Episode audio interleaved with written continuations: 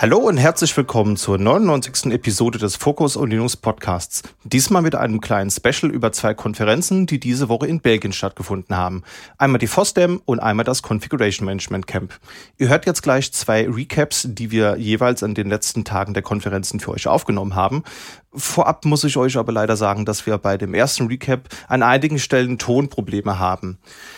Das ist darauf zurückzuführen, äh, dass es wohl sehr viel Interferenzen in diesem Frequenzband gab, in dem auch leider unsere Mikrofone unterwegs sind. Unser Stefan hat das Möglichste getan, die Tonprobleme auszumerzen. Das ist ihm auch, wie ich finde, sehr gut gelungen, aber an manchen Stellen ist für einige Sekunden der Ton mal etwas schlechter. Das bitten wir natürlich zu entschuldigen und geloben uns für weitere Konferenzen auch Besserung. Aber nun zu den Recaps.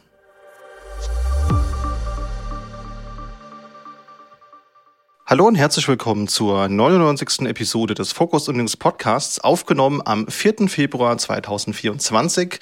Und ja, hinter uns liegen zwei Tage FOSDEM und wir wollen heute so ein bisschen über die Erlebnisse der letzten Tage sprechen. Das Ganze mache ich natürlich nicht alleine, sondern mit dabei ist einmal wieder der Niklas. Hallo. Den Niklas kennt ihr vielleicht schon von der Red Hat Summit Folge letztem Jahr. Dann als nächster in der Runde haben wir einmal den Mar mit dabei. Hallo Mar. Hallo zusammen.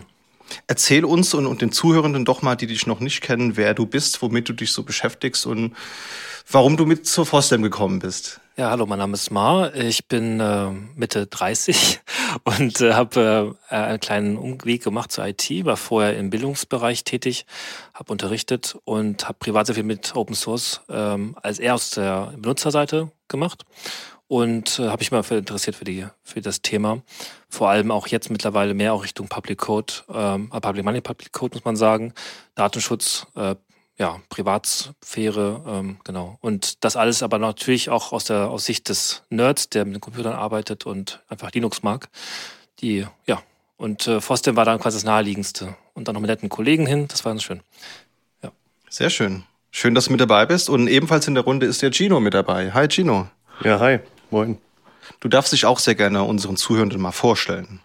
Ja, hi, ich bin äh, der Gino, bin aktuell 25 Jahre alt, komme aus Berlin und ähm, ja, bin jetzt schon seit 2014 in der IT tätig, habe meine Ausbildung gemacht zum Fachinformatiker für Systemintegration in Berlin und ja, bin gerade aktuell im Salt, Ansible und GitLab Bereich ähm, sehr aktiv, fühle mich dort sehr wohl, fühle mich dort zu Hause sozusagen. Wieso bin ich mit Sofoster mitgekommen? Ähm, ich habe die ähm, Möglichkeit einfach mal ergriffen, mich dort mal mit anzumelden, äh, dort einfach mal hinzufahren. Ähm, ich habe von einigen Kollegen schon von damals gehört, dass die FOSDEM sehr interessant ist, dass man dort viele Leute kennenlernt und viele interessante Themen ähm, mitbekommt, gerade was das Open Source Thema betrifft. Ja, kann ich so mitgehen. Also FOSDEM vielleicht für diejenigen unter unseren Zuhörern, die das noch nicht gehört haben, das ist die Free and Open Source Software Developers European Meeting und äh, ist äh, seit 2001 eine zweitägige Konferenz an der Freien Universität in Brüssel. Das Ganze ist eine nicht kommerzielle Veranstaltung, das heißt jetzt nicht mit Herstellerkonferenzen wie einer Red Hat Summit oder einer SUSECon vergleichbar.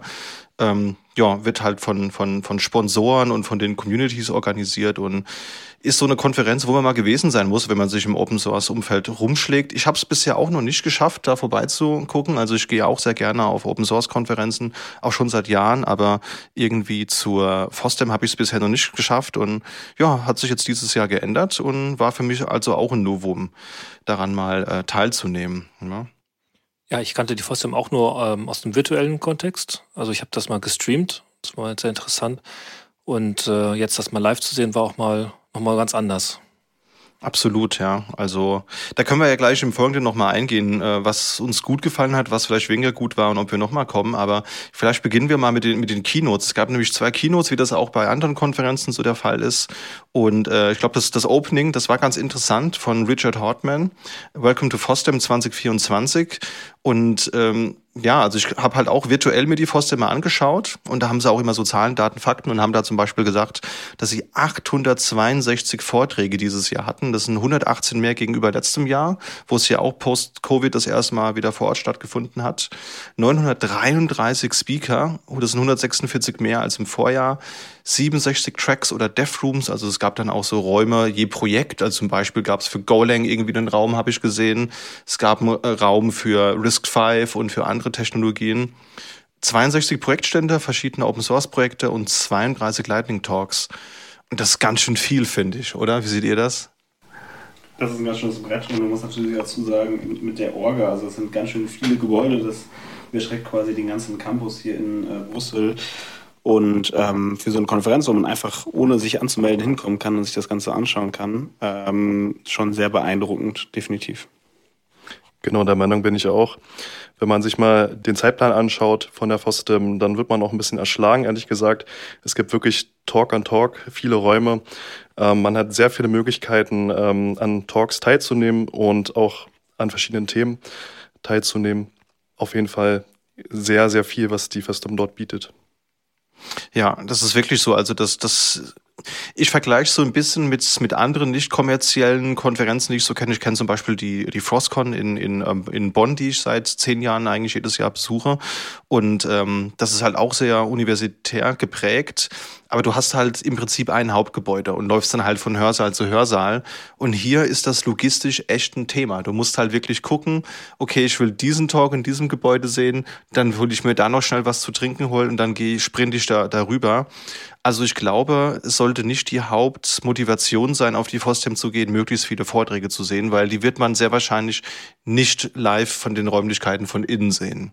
Ja, ich glaube, wir waren den ersten Tag auch alle irgendwie so ein bisschen beschäftigt, überhaupt ähm, Dinge zu finden. Und ich glaube auch, äh, wenn nichts nicht jeder in der Runde studiert hat, so fühlt man sich, glaube ich, als Ersti, wenn man irgendwie neu am Campus ist und Dinge sucht äh, und nicht findet. Äh, das siebte U-Gebäude, ja. Ja. Und apropos Orientierung, also die FOSDEM-Apps, die es zur äh, Verfügung gibt, ähm, die waren wirklich eine große Hilfe. Ja. Äh, mit integrierten Karten, mit äh, Scheduler, mit Bookmarks, die man sich setzen kann. Das hat also wirklich geholfen, in dem ganzen, ja, in der ganzen Vielfalt, sich einen roten Faden zu bauen und dann, ähm, genau, sich leiten zu lassen auch. Ja, also ich glaube, die Liste an Dingen, die ich mir im Nachgang noch anhören will, Schrägstrich muss, die ist relativ lang. Also ich habe mir nicht sehr viele Vorträge angeschaut, ähm, weil es einfach nicht machbar war. Also viele Räume waren einfach direkt überfüllt. Klar, du kannst dich mit dem Laptop davor setzen, aber das, ja, machst du halt eins, zweimal und dann ist halt auch irgendwie schwer, sich zu konzentrieren, weil es auch laut ist auf dem, auf dem Flur. Also ähm, das kann man sich dann alles im Nachgang angucken. Da können wir ja auch über ein, zwei Vorträge gleich noch sprechen, die wir vielleicht gesehen haben. Ich fand die zweite Keynote auch ganz interessant von Laura Durieux. Ich hoffe, ich habe das jetzt richtig ausgesprochen. Und ihre Keynote hatte den Titel Where Have the Women of Tech History Gone? Das fand ich ganz interessant, weil wenn man über Women in Tech spricht, dann denkt man ja vor allen Dingen an so Persönlichkeiten wie zum Beispiel Ada Lovelace, das dürfte den meisten was sagen, ist die äh, erste Frau, die den ersten Algorithmus geschrieben hat oder Grace Hopper kennen auch viele, die ja auch vor allen Dingen für die Zuarbeit an der Programmiersprache COBOL bekannt ist und auch an den kommerziellen Computern Mark I und Univac One. Aber es gibt ja noch viel mehr. Also das äh, es geht ja oftmals in Vergessenheit, dass es zum Beispiel die India Girls gab oder Hedy Lamar und so weiter. Wie habt ihr den Vortrag wahrgenommen? Also ich fand den sehr wichtig. Ähm, fast schon schade, habe ich auch direkt danach zu euch gesagt, dass wir noch sowas haben müssen. Also dass mhm. wir noch in 2024 äh, ups, äh, immer noch äh, so halt, äh, das noch haben, das Thema überhaupt, warum es noch Thema ist. Aber ich fand es stark von Laura Durieux, dass sie trotzdem versucht hat, es nochmal äh, auch ins Gespräch zu bringen. Denn wenn man sich mal die FOSDEM anschaut, gefühlt waren es eben deutlich mehr Männer als Frauen zum Beispiel. Jetzt nur vom, vom Gucken. Und ich glaube, das ist etwas, was noch so ein bisschen fehlt, dass äh, die Diversität ähm, nicht sehr stark ausgeprägt ist. Also ich fand es gut, dass sie das gemacht hat. Sie hat auch selbst gesagt, das fand ich sehr interessant, dass sie eine längere Liste hatte an berühmten Frauen, die sehr einflussreich waren, aber die sie kürzen musste aufgrund der Zeit. Das heißt, noch viel mehr Persönlichkeiten haben gefehlt. Aber ich fand das trotzdem wirklich sehr interessant. Ich habe auch was Neues gelernt. Zum Beispiel Hedy Lamar wusste ich nicht, dass sie auch die Erfinderin der FHSS-Technologie ist, die die Grundlage für Wi-Fi und Bluetooth ist. Und hm. da hatte auch die Rednerin gesagt, ey, also wir alle nutzen es so, das ist Standard und das war sie. Ja. Und vor allen Dingen, was ich halt so spannend finde, äh, sie ist ja auch eigentlich Hollywood-Star. Also die meisten Leute kennen sie halt als äh, sehr prägnante Schauspielerin und sie hat aber halt einfach nebenher auch andere Themen gehabt, die sie begeistern und äh, ja, wie du gerade schon gesagt hast, die technologische Grundlage für einiges gesetzt und darüber spricht man halt eher nicht so häufig. Sehr, sehr schade. Ja, und das Ganze auch in den heutigen Kontext und das ist jetzt glaube ich, super wichtig. Also ein Thema, was auch zu sprechen äh, kam, war das äh, die Gender Disparity, also Geschlechtsungleichheit in Computing. Und äh, das ist ein sehr interessanter Trend. Also das wächst so seit 1985 ähm, sehr viel ähm, Frauen nicht mehr äh, Computer Science studieren und äh, das Feld seitdem eher tendenziell Männer dominiert ist. Und ähm, ja, es wird so ein bisschen die These aufgestellt, dass das Ganze vielleicht mit der äh, Erfindung des ähm, PCs, mit dem des Personal Computers zu tun haben könnte und dass halt ähm, ja im Grunde genommen eher junge Männer daran geführt werden seitdem und äh, damals der Einstieg halt äh, viel akademischer geprägt war. Noch zwei Punkte, die ich ergänzen möchte. Ähm, was ich gut fand, dass sie auch äh, aus der Zeitgeschichte, also aus der Gegenwart, Personen erwähnt hat, also nicht nur die historischen Frauenfiguren, sondern auch eben äh, Frauen wie Karen oder Karen Sperg-Jones. Ich glaube, Karen Sperg-Jones, die ähm, ja, aus der Computerlinguistik äh, kommt und äh, mit ihrer Arbeit die Grundlagen für zum Beispiel Suchmaschine Alta Vista mhm. entwickelt hatte. Und sie hat auch angesprochen das Stichwort SEO, dass quasi, wenn wir ja, über Placement sprechen, dass, dass das alles auf ihren Arbeiten ähm, äh, genau, aufgebaut ist. Und es ist toll, das zu sehen, also auch die gegenwärtigen Persönlichkeiten.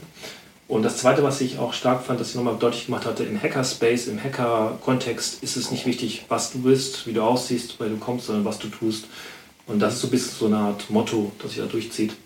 Sollten viel mehr, also habe ich so verstanden, also die Kernbotschaft am wäre auch, also nicht nur respektiert die Geschichte, sondern auch ähm, schaut nicht auf das Geschlecht, schaut nicht auf welche anderen Dinge, sondern was tun diese Leute. Und das haben, hatten die Vertreterinnen ja hier auch auf der Liste alles gemacht. Ne? Absolut, ja. Und vielleicht noch einen kurzen Satz zu den ENIAC Girls. Das sind sechs Mathematikerinnen, die ab 1945 in Philadelphia den ersten vollelektronischen Computer der Welt programmiert haben. ENIAC ist die Electronic Numerical Integrator and Computer Maschine und die diente halt eben der US Army zur Berechnung ballistischer Tabellen. Und das ist halt einfach auch super rebellisch, dass das wirklich so ein Projekt war, das rein von, von Frauen geleitet äh, wurde. Und ja, das wurde, glaube ich, auch damals gar nicht so groß thematisiert und heutzutage geht es im Diskurs natürlich auch unter. Also ich glaube, es ist ein Thema, das sollte das, das Takeaway auch von der, von der Session sein, dass, dass es wert ist, da immer noch drüber zu sprechen. Also es ging ja auch darum, wie kann man diese Ungleichheit eliminieren motivieren. Ja, und da sind ja auch so Punkte genannt worden, wie zum Beispiel alle Kinder frühzeitig fördern. Ja, also nicht nur irgendwie äh, klischeebehaftet den Männern mehr diese Domäne zugänglich machen, sondern halt auch bewusst äh, nicht männlichen Menschen und äh, ja generell auch glaube ich die allgemeine frühkindliche Bildung für IT-Themen ist so habe ich so rausgehört ist ist das Thema das es gilt hier zu adressieren Genau, ich glaube, da kann jeder äh, von uns, der auch äh, in diesem Feld äh, beruflich tätig ist und sich damit sehr tief auskennt, irgendwie was tun. Ähm, alle Kinder, nicht nur Jungs an die Hand zu nehmen und ähm, genau frühzeitig irgendwie IT beizubringen und für IT zu begeistern im Grunde genommen. Und ja, glaube, ein gutes Beispiel, da würde mich auch Mars äh, Meinung interessieren als jemand, der aus der Bildung kommt. Ähm, es gibt ja auch so Sachen wie die Raspberry Pi Foundation, die so ein eigenes Magazin Hello World hat, ähm, was sich quasi genau damit beschäftigt, wie man äh, was von Lehrenden für Lehrende ist und möglichst äh, gute Ressourcen diesen zur Verfügung stellt, um äh, IT auch schon im jungen Kindesalter beizubringen. Genau, Raspberry Pi Foundation ist ja die bekannteste.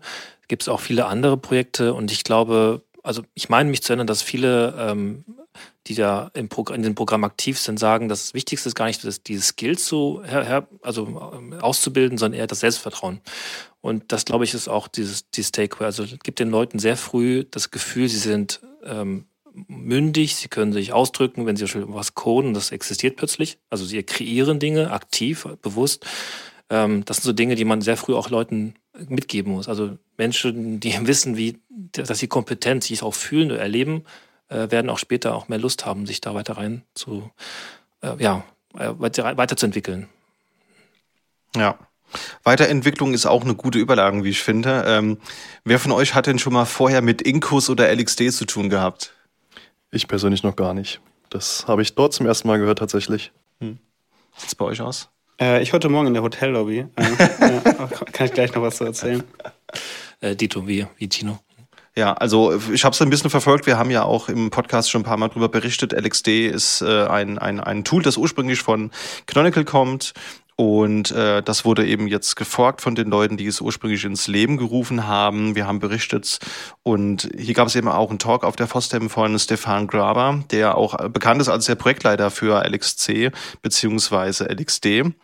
Und um das nochmal ganz kurz zusammenzufassen, im Juli 2023 hat Canonical LXD eben aus dem Linux-Containers-Projekt entfernt, hat sich das Ganze einverleibt, zu sich selbst geholt und alle nicht-Canonical-Mitarbeitenden wurden dann auch als Code-Maintainer in dem Kontext entfernt. Graber hat Canonical verlassen und im August 23 hat Alexa Sarey äh, von SUSE das Ganze geforkt, so dass daraus eben das Incus-Projekt dann wurde. Und das Projekt ist dann auch zur Linux Containers Foundation gewandert. Und da liegt es jetzt eben auch. Und im Dezember letzten Jahres äh, hat LXD auch nochmal die Lizenz geändert zur RGPL v3 und es werden jetzt eben auch CLAs benötigt, um am Code zu partizipieren. Und das kam jetzt natürlich nicht sonderlich gut bei der Community an. So, das ist so in der Nutshell, was ist passiert in der Zwischenzeit. Incus selbst liegt im, im Moment in der Version 0.5 vor, ist aber technisch mit dem LXD 5.x von Canonical vergleichbar und prinzipiell halt auch als stabil. Das ist so die, die, die Situation. Und in dem Vortrag hat halt Stefan Graber so ein bisschen erzählt, in welche Richtung das Ganze geht, wie die aktuelle Entwicklung aussieht und äh, was die nächsten Schritte dann so sein werden. Das ist so was wir vorgefunden haben. Und äh, ich habe das auch bei uns im regionalen Hackspace, Grüße gehen raus, äh, mir mal zeigen lassen von einem Kollegen, der das auch einsetzt. Es gibt da auch eine sehr eindrucksstarke ähm, Online-Demo, die wir auch in den Show Notes verlinkt haben, wo man halt einfach sich VMs und Container zusammenklicken kann, hat so einen kleinen Cluster, der auch hoch verfügbar sein kann und hat hier wirklich mit einfachen Shell-Kommando sich ganz schnell so eine, so eine Lösung aufgesetzt. Also das soll jetzt nicht die eierlegende Wollmilchsau sein, das ist, glaube ich, auch die Message gewesen. Sie wollen jetzt nicht das nächste VMware, das nächste Proxmox oder das nächste OVIRT sein, sondern es soll halt einfach eine schlanke kleine Lösung sein. Und dafür ist das, glaube ich, ein ziemlicher Sweet Spot, der da erreicht wird ich muss sagen, gerade das fand ich sogar sehr erfrischend, auch bei dem äh, QA dann äh, von äh, Stephanie Graber zu sagen, äh, ja, wir haben die, den Anspruch gar nicht. Äh, auch irgendwie, äh, da gab es sehr viele Fragen ähm, Richtung Containerorchestrierung zu sagen, wir wollen gar nicht das nächste Kubernetes werden ja. an der Stelle, äh, weil das ist ja äh, oft so ein kleiner Fluch, den so Open Source Projekte dann äh, bekommen, dass sie dann alles machen wollen und jedes Feature quasi be beinhalten wollen, ja. Genau, technisch kann man vielleicht noch sagen, es ist ein KVM, was da werkelt. Wir haben einmal die LXC Container Engine für Container Workloads und äh, erstes Major Release ist jetzt auch geplant, dürfte dann direkt dann auch Incus 6.x sein. Da soll es dann auch native Pakete für Fedora und Alpine Linux geben, die sind aktuell noch in Arbeit. Und äh, es gibt auch Integrationen und Provider für Terraform, OpenTooth, Ansible, Packer, und ja, noch weitere Integrationen, die halt einfach schon für LXD entwickelt wurden. Die kann man natürlich eins zu eins so konsumieren. Und ich will mir das auf jeden Fall mal im Homelab näher anschauen, weil ich glaube, das kann echt eine ganz schöne, schlanke Lösung sein als Alternative zu, für die Leute, die jetzt vielleicht kein Kubernetes haben wollen, denen Proxmox vielleicht auch ein bisschen too much ist, die einfach nur schnell starten wollen. Ähm, da ist das, glaube ich, eine ganz nette Alternative, habe ich so für mich rausgehört. Wie war dein erster Eindruck, Gino, nachdem du das in der Live-Demo gesehen hast? Ich fand es äh, sehr interessant, muss ich sagen. Ähm, Gerade der Punkt, ähm, dass es auch mit Ansible verknüpfbar ist, äh, kann ich mir ganz gut vorstellen, ähm, wenn man dann Collections schreibt, beziehungsweise Ansible-Rollen, dass man die dann entsprechend ähm, testen kann direkt. Das fand ich sehr interessant. Und ähm, ich werde mir das Tool auf jeden Fall auch nochmal anschauen. Genauer, wie gesagt, gerade äh, im Ansible-Bereich, dass man ähm, die Tests dort ja, vielleicht sogar automatisieren kann. Ähm, ja, mal schauen, was die Zukunft bringt. Ja. Ansonsten haben sie auch noch gesagt, es gibt jetzt Open Metric Support, das heißt, man kann dann auch Metriken für Prometheus oder ähnliches exportieren. Live-Demo wurde gezeigt, Standalone-Hobel oder eben auch Cluster, also auch Mixed Architecture, also ARM 64-Bit und Intel 64-Bit. Und du sagst halt, jo, spin mir mal so eine Debian-Maschine hoch und dann wird halt geguckt, wo die meisten Ressourcen frei sind und dann ist es halt entweder A oder B. Das fand ich ganz interessant auf jeden Fall, das mal gesehen zu haben. Genau, beziehungsweise auch, wenn man je nach, je nach Image dann halt auf der bestimmten Maschine äh, das dann direkt dort landet, was auch interessant sein kann, um sein Homelab oder allgemein seine Testszenarien auf verschiedene Architekturen laufen zu lassen, was ja zukünftig auch immer wichtiger wird. ARM wird ja immer weiter vertreten, mittlerweile auch in der Serverwelt. Äh, dementsprechend cool, dass es da auch ein Tool für gibt. Genau. Ansonsten zur Roadmap kann man noch kurz sagen, es ist ein LTS-Release geplant. Das soll dann zwei Jahre Bugfixes, eine kleine Optimierung bekommen. Security-Fixes fünf Jahre lang und das soll jetzt im März oder April 2024 erstmalig erscheinen. Und für die Zukunft haben sie sich vorgenommen, so ein Bcache-FS Storage-Treiber, jetzt wo das ja mit Linux 6.7 auch äh, drin ist. Einen verteilten LVM-Treiber über LVM-Logd soll es geben. Es soll sogar einen OCI Application Container Support geben, also für Applikationen innerhalb Container. Das heißt, diesen Umweg VM hochziehen, Docker installieren, Applikationen drin betreiben, das soll dann wegfallen. Und sie wollen sogar Cross-Cluster-Netzwerke mit OVN Interconnect haben.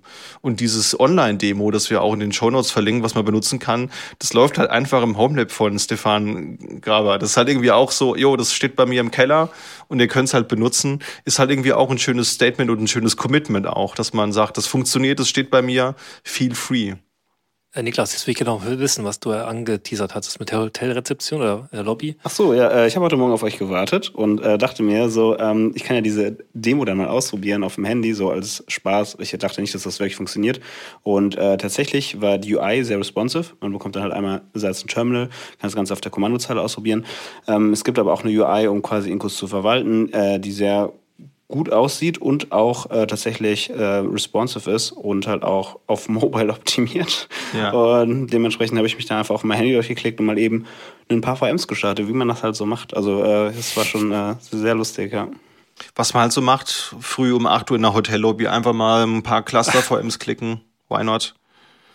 Ja, cool. Ja, schön. Also das finde ich halt halt auch gut, dass die Web UI wirklich mobile ready ist, weil das gilt jetzt nicht unbedingt für jedes Hypervisor-Produkt.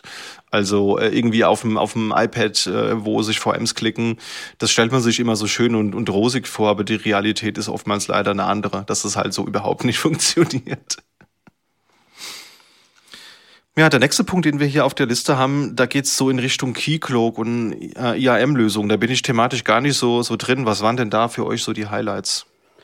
Ähm, ja, da gibt es einen kompletten Devroom auch äh, zum Thema IAM. Da waren wir heute ein bisschen drin und der war auch tatsächlich sehr voll. Ähm, und vielleicht nochmal allgemein zu, zu Foster. Man hat da auch gemerkt, dass da sehr viele Leute wahrscheinlich den ganzen Tag drin saßen, weil das so mhm. genau deren Thema war. Ähm, genau. Keycloak oder allgemein Single Sign-On. Äh, ja, bekommen ja auch die Leute ähm, die Applikation verwalten immer mehr jetzt mit. Ähm, und ähm, das ist ja ein Thema, wo sich auch in der Open Source Welt jetzt viel getan hat mit Keycloak. Ich muss sagen, ich habe Keycloak das letzte Mal irgendwie vor zwei Jahren in der Hand gehabt und ähm, ja, das Ganze wurde ja mittlerweile redesigned äh, mit Quarkus und auch in diesem äh, Red Hat äh, Patternfly 4 UI Framework, ähm, das ähm, sehr schick aussieht und allgemein finde ich auch das Ganze, man merkt dem Ganzen an, dass das ein CNCF-Projekt ist, weil ich finde, CNCF-Projekte, die haben einfach nochmal so eine herausstechende Qualität, was so Open-Source-Projekte angeht. Äh, das macht einfach ein bisschen mehr Spaß, das zu benutzen. Die UI ist ein bisschen mehr das, äh, wo man heutzutage mit arbeiten will. Und ähm, ja, sehr, sehr cooles Tool und ähm, bin auf jeden Fall sehr gespannt, das ähm, in den in Produkten zu äh, oder in Lösungen, die ich etabliere, ähm, ja, sich mal anzuschauen nochmal. Okay, ja, also ich habe mir auch den einen Talk angeschaut, da ging es um ein Tool, ähm, wie war der Name noch, noch gleich? Fusion IAM. So, irgendwie mega fanziger Name, ist halt auch so eine, vielleicht, vielleicht müssen wir auch erstmal erstmal klären, IAM, wofür das steht. Identity und Access Management. Okay, also es geht darum, Software zu haben, liebe Zuhörende, die, wo man halt definiert, wer über welche Wege auf welche Systeme kommen darf. Ich glaube, so kann man es vereinfacht ausdrücken. Ich habe da nicht so viel Berührungspunkte mit. Also ich kenne durchaus Keycloak so vom Hörensagen und weiß, dass das halt ein Produkt ist, in dem Red Hat sehr viel investiert. Und äh, ich nutze aber ein anderes Red Hat Tool, FreeIPA, beziehungsweise Red Hat Identity Management, wie es genannt wird. Äh, wo du halt im, im Prinzip Single Sign-On für Systeme hast, wo du halt deine Systeme drin registrierst. Ich nenne es auch spaßenshalber immer so das, das Linux AD. Ne? Du hast halt so eine fancy Web-Oberfläche, das trägst du rein, wer über welche Wege wohin darf und wie das Ganze funktioniert. Das tangiert dich gar nicht so im Detail, sondern das lässt du einfach die Software machen. Und Fusion IAM geht anscheinend genau in eine ähnliche Richtung. Und was ich da aber so interessant fand, ist, dass die halt eben nicht auf den 389 DS setzen, was ja so der Directory-Server ist, den Red Hat-artige und SUSE-artige Distributionen benutzen, sondern OpenLDAP. Und das ist deswegen so ein Novum, weil OpenLDAP, ähm, ja, wie gesagt, von Red Hat und SUSE eigentlich gedroppt wurde und nicht mehr groß paketiert wird. Ich glaube, die Argumentation von den beiden Distros war, da tut sich so wenig in der Entwicklung. So, und äh, irgendwie neue Features, die reinkommen sollen, lassen zu lange auf sich warten. Und ich glaube auch so Security Fixes war irgendwie auch so, so ein Thema. Man möge mich gerne korrigieren, wenn da andere Informationen vorliegen. Ja, und die sagen halt, sie benutzen OpenLDAP und ähm, ja, ist, das ist ein Teil oder Kernkomponente deren Lösung und sie kümmern sich da komplett selbst um die Maintenance technisch interessant, aber ich fand die UI und die UX ein bisschen fragwürdig. Also die UI sah so ein bisschen aus, als hätte die jemand programmiert, der oder die jetzt vielleicht nicht so in der Webentwicklung bewandert war. Ging euch das auch so in der Demo? Ja, das fand ich auch auf jeden Fall. Es wurden auch ja, recht alte Elemente verwendet, sage ich mal. Also die Web-UI sah auch nicht wirklich sehr modern aus und auch nicht so intuitiv. Ähm, wir hatten ja eine kleine Demo gesehen ähm, genau. Ja, nee, also wir wollen jetzt natürlich kein, kein Tool für das Aussehen ähm, diskreditieren, weil äh, wie etwas aussieht, muss ja nicht notwendigerweise damit zusammenhängen, wie es sich auch anfühlt. Also UI und UX sind ja aus guten Gründen unterschiedliche Termini. Aber ja, es scheint sehr funktional zu sein. Es klang auch interessant. Ich werde mir das mal näher anschauen. Aber ich muss halt zugeben, wie du schon richtig sagst, so eine, so eine Patternfly-Applikation, die sieht halt auch schick aus. Ne? Und das ist halt auch egal, ob ich einen Rechner benutze oder halt irgendwie so ein Smartphone. Das kann ich ganz gut navigieren. Ich habe da berechtigte Zweifel, dass es bei der Lösung ebenfalls der Fall sein dürfte. Ich glaube auch, ja. Und äh, ich fand den, den Abschluss des Talks äh, von Fusion AM sehr lustig, weil ähm, dann quasi das Handover zum Keycloak Talk war und ähm, der Maintainer, Hauptmaintainer, äh, sagte, äh, Fusion AM, it's uh, like Keycloak, only in French. äh, sehr, sehr lustig, definitiv. Und was vielleicht auch noch so ein bisschen in diese UI-UX-Schiene spielt, was mich bei Keycloak tatsächlich ein bisschen ähm, überrascht hat, ähm, ist, dass sehr viele Einbindungen auch äh, öffentliche Dienste als Authentifizierungsquelle quasi ist, also dass man sich da wirklich mit seinen Socials anmelden kann, äh, zum Beispiel GitHub, das benutzen ja sehr viele von uns, um als Single Sign-On quasi mit einem Account sich an vielen verschiedenen Dingen anzumelden, wo ähm, genau der Vortragende auch richtig gesagt hat, dass das wahrscheinlich dann eher was für öffentliche Dienste ist und ähm, das natürlich auch interessant ist, wenn man, keine Ahnung, vielleicht einen Verein betreibt und mehrere Dienste äh, mit einem Login, Single Sign-On seinen Usern im Internet bereitstellen äh, will, dass da quasi auch äh, wirklich auch so Vereins-Use-Cases oder öffentliche Public-Use-Cases wirklich auch profitieren von solchen Lösungen. Ja, dann gab es natürlich auch die verschiedenen Dev-Rooms, die habe ich mir jetzt nicht so angeschaut. Habt ihr euch da mal einen von angeschaut näher? Ja, ich war etwas länger in dem Golang oder Go Dev Room. Das war ganz interessant. Äh, da gab es auch äh, mehrere Vorträge quasi, wie kann man Contributor werden. Das fand ich interessant. War dann doch nicht so viel Mehrwert aus dem Talk. Also im Prinzip kann man es unterbrechen auf Geduld und Motivation. ähm, ich glaube, das ist aber äh, quasi in allen Dingen äh, Voraussetzung, wenn man wo, wo aktiv sein möchte. Ähm, ansonsten gab es noch eine Lösung, die vorgestellt wurde, nennt sich Management Config Tool. Das war einfach einen interessanten Ansatz äh, von einem Entwickler gebaut. Ähm, generell war der Raum sehr voll. Ähm, das habe ich jetzt auch so empfunden, dass die DevRooms wirklich sehr, also sehr äh, ganz spezielle Zielgruppe hatte oder hatten und ähm, dann Leute auch wirklich länger drin geblieben sind. Mhm, genau. Aber es war eine interessante Erfahrung, ja. Ja, also ich hätte mir auch generell mehr Zeit gewünscht, aber da kommen wir sicherlich gleich nochmal drauf. Wir können, glaube ich, festhalten, die Herstellerstände oder Projektstände, die waren auf jeden Fall wertvoll, da vorbeizugucken. Und das war für mich auch der größte Mehrwert, weil die mhm. Talks kann man sich im Nachgang noch angucken. Das ist ja nicht das Thema. Die wurden gestreamt, die gibt's auch noch zum Download. Das macht die FOSDEM so, wie es andere große Konferenzen auch tun. Aber zum Beispiel gab's einen Proxmox-Stand, das fand ich gut. Da habe ich mich mit den Leuten mal unterhalten. Und das war jetzt nicht ein Stand vom Hersteller. Also Proxmox selbst ist ja auch ein Unternehmen aus Österreich, sondern es waren wirklich Leute aus der Community im Sinne von, die halt im Forum unterwegs sind, die das Produkt einsetzen und so weiter. Ähm, die haben auch gesagt, es gibt stärkeres Interesse an dem Projekt seit der Übernahme von VMware durch Broadcom, aber die Roadmap, die ist jetzt irgendwie nicht nochmal deswegen spezifisch angepasst worden. Also so dass jetzt, weil neue Kundinnen kommen, die vielleicht Dinge fordern, die es in VMware gibt, die es in Proxmox nicht gibt, das scheint hier nicht der Fall zu sein. Und aber sie haben die Beobachtung von denen decken sich halt mit dem, was wir halt auch so wahrnehmen, dass es halt wirklich ein sehr sehr dringliches Thema aktuell zu sein scheint und die Leute händeringend sich jetzt auch für Alternativen interessieren. Das fand ich gut. Wir haben auch direkt nebendran Foreman und Ansible gesehen. Da haben wir uns auch kurz mit den Leuten kurz geschlossen. Was kann man dazu sagen? Ich glaube, das ganze Community Management war anwesend, Nick, ne? Genau, hauptsächlich äh, Carol Chen und äh, Greg Sutcliffe dann in der Position, das äh, globale Community Management vom äh, Ansible-Projekt quasi zu machen. Und äh, ja, das war ähm, also allgemein diese ganzen ähm, Hersteller, Projektstände, das, der Raum war sehr, sehr, sehr, sehr, sehr voll. Oh ja. Ähm, und äh, trotzdem, wenn man es dann mal geschafft hat, an dem Stand zu stehen mit der Person, mit der reden konnte, ähm, ist ja so ein bisschen ja Networking abzuknapsen und ein paar Sticker. Ja, das ist echt wichtig. Also das ist ja der Mehrwert, dass man da hingeht, um halt mit den Leuten in Kontakt zu gehen und halt einfach einen Merge-Request mal zu droppen, um was abzuknapsen, ist natürlich klar. Das muss natürlich drin sein. ich habe mich ein bisschen geärgert, muss ich zugeben, weil in dem Raum, wo wir waren, da ähm, war am, am Wolf SSL Stand war halt Daniel Stenberg und vorhin war er kurz mal da und dann war aber die Schlange irgendwie zu lang und wir wollten was zu essen holen oder so.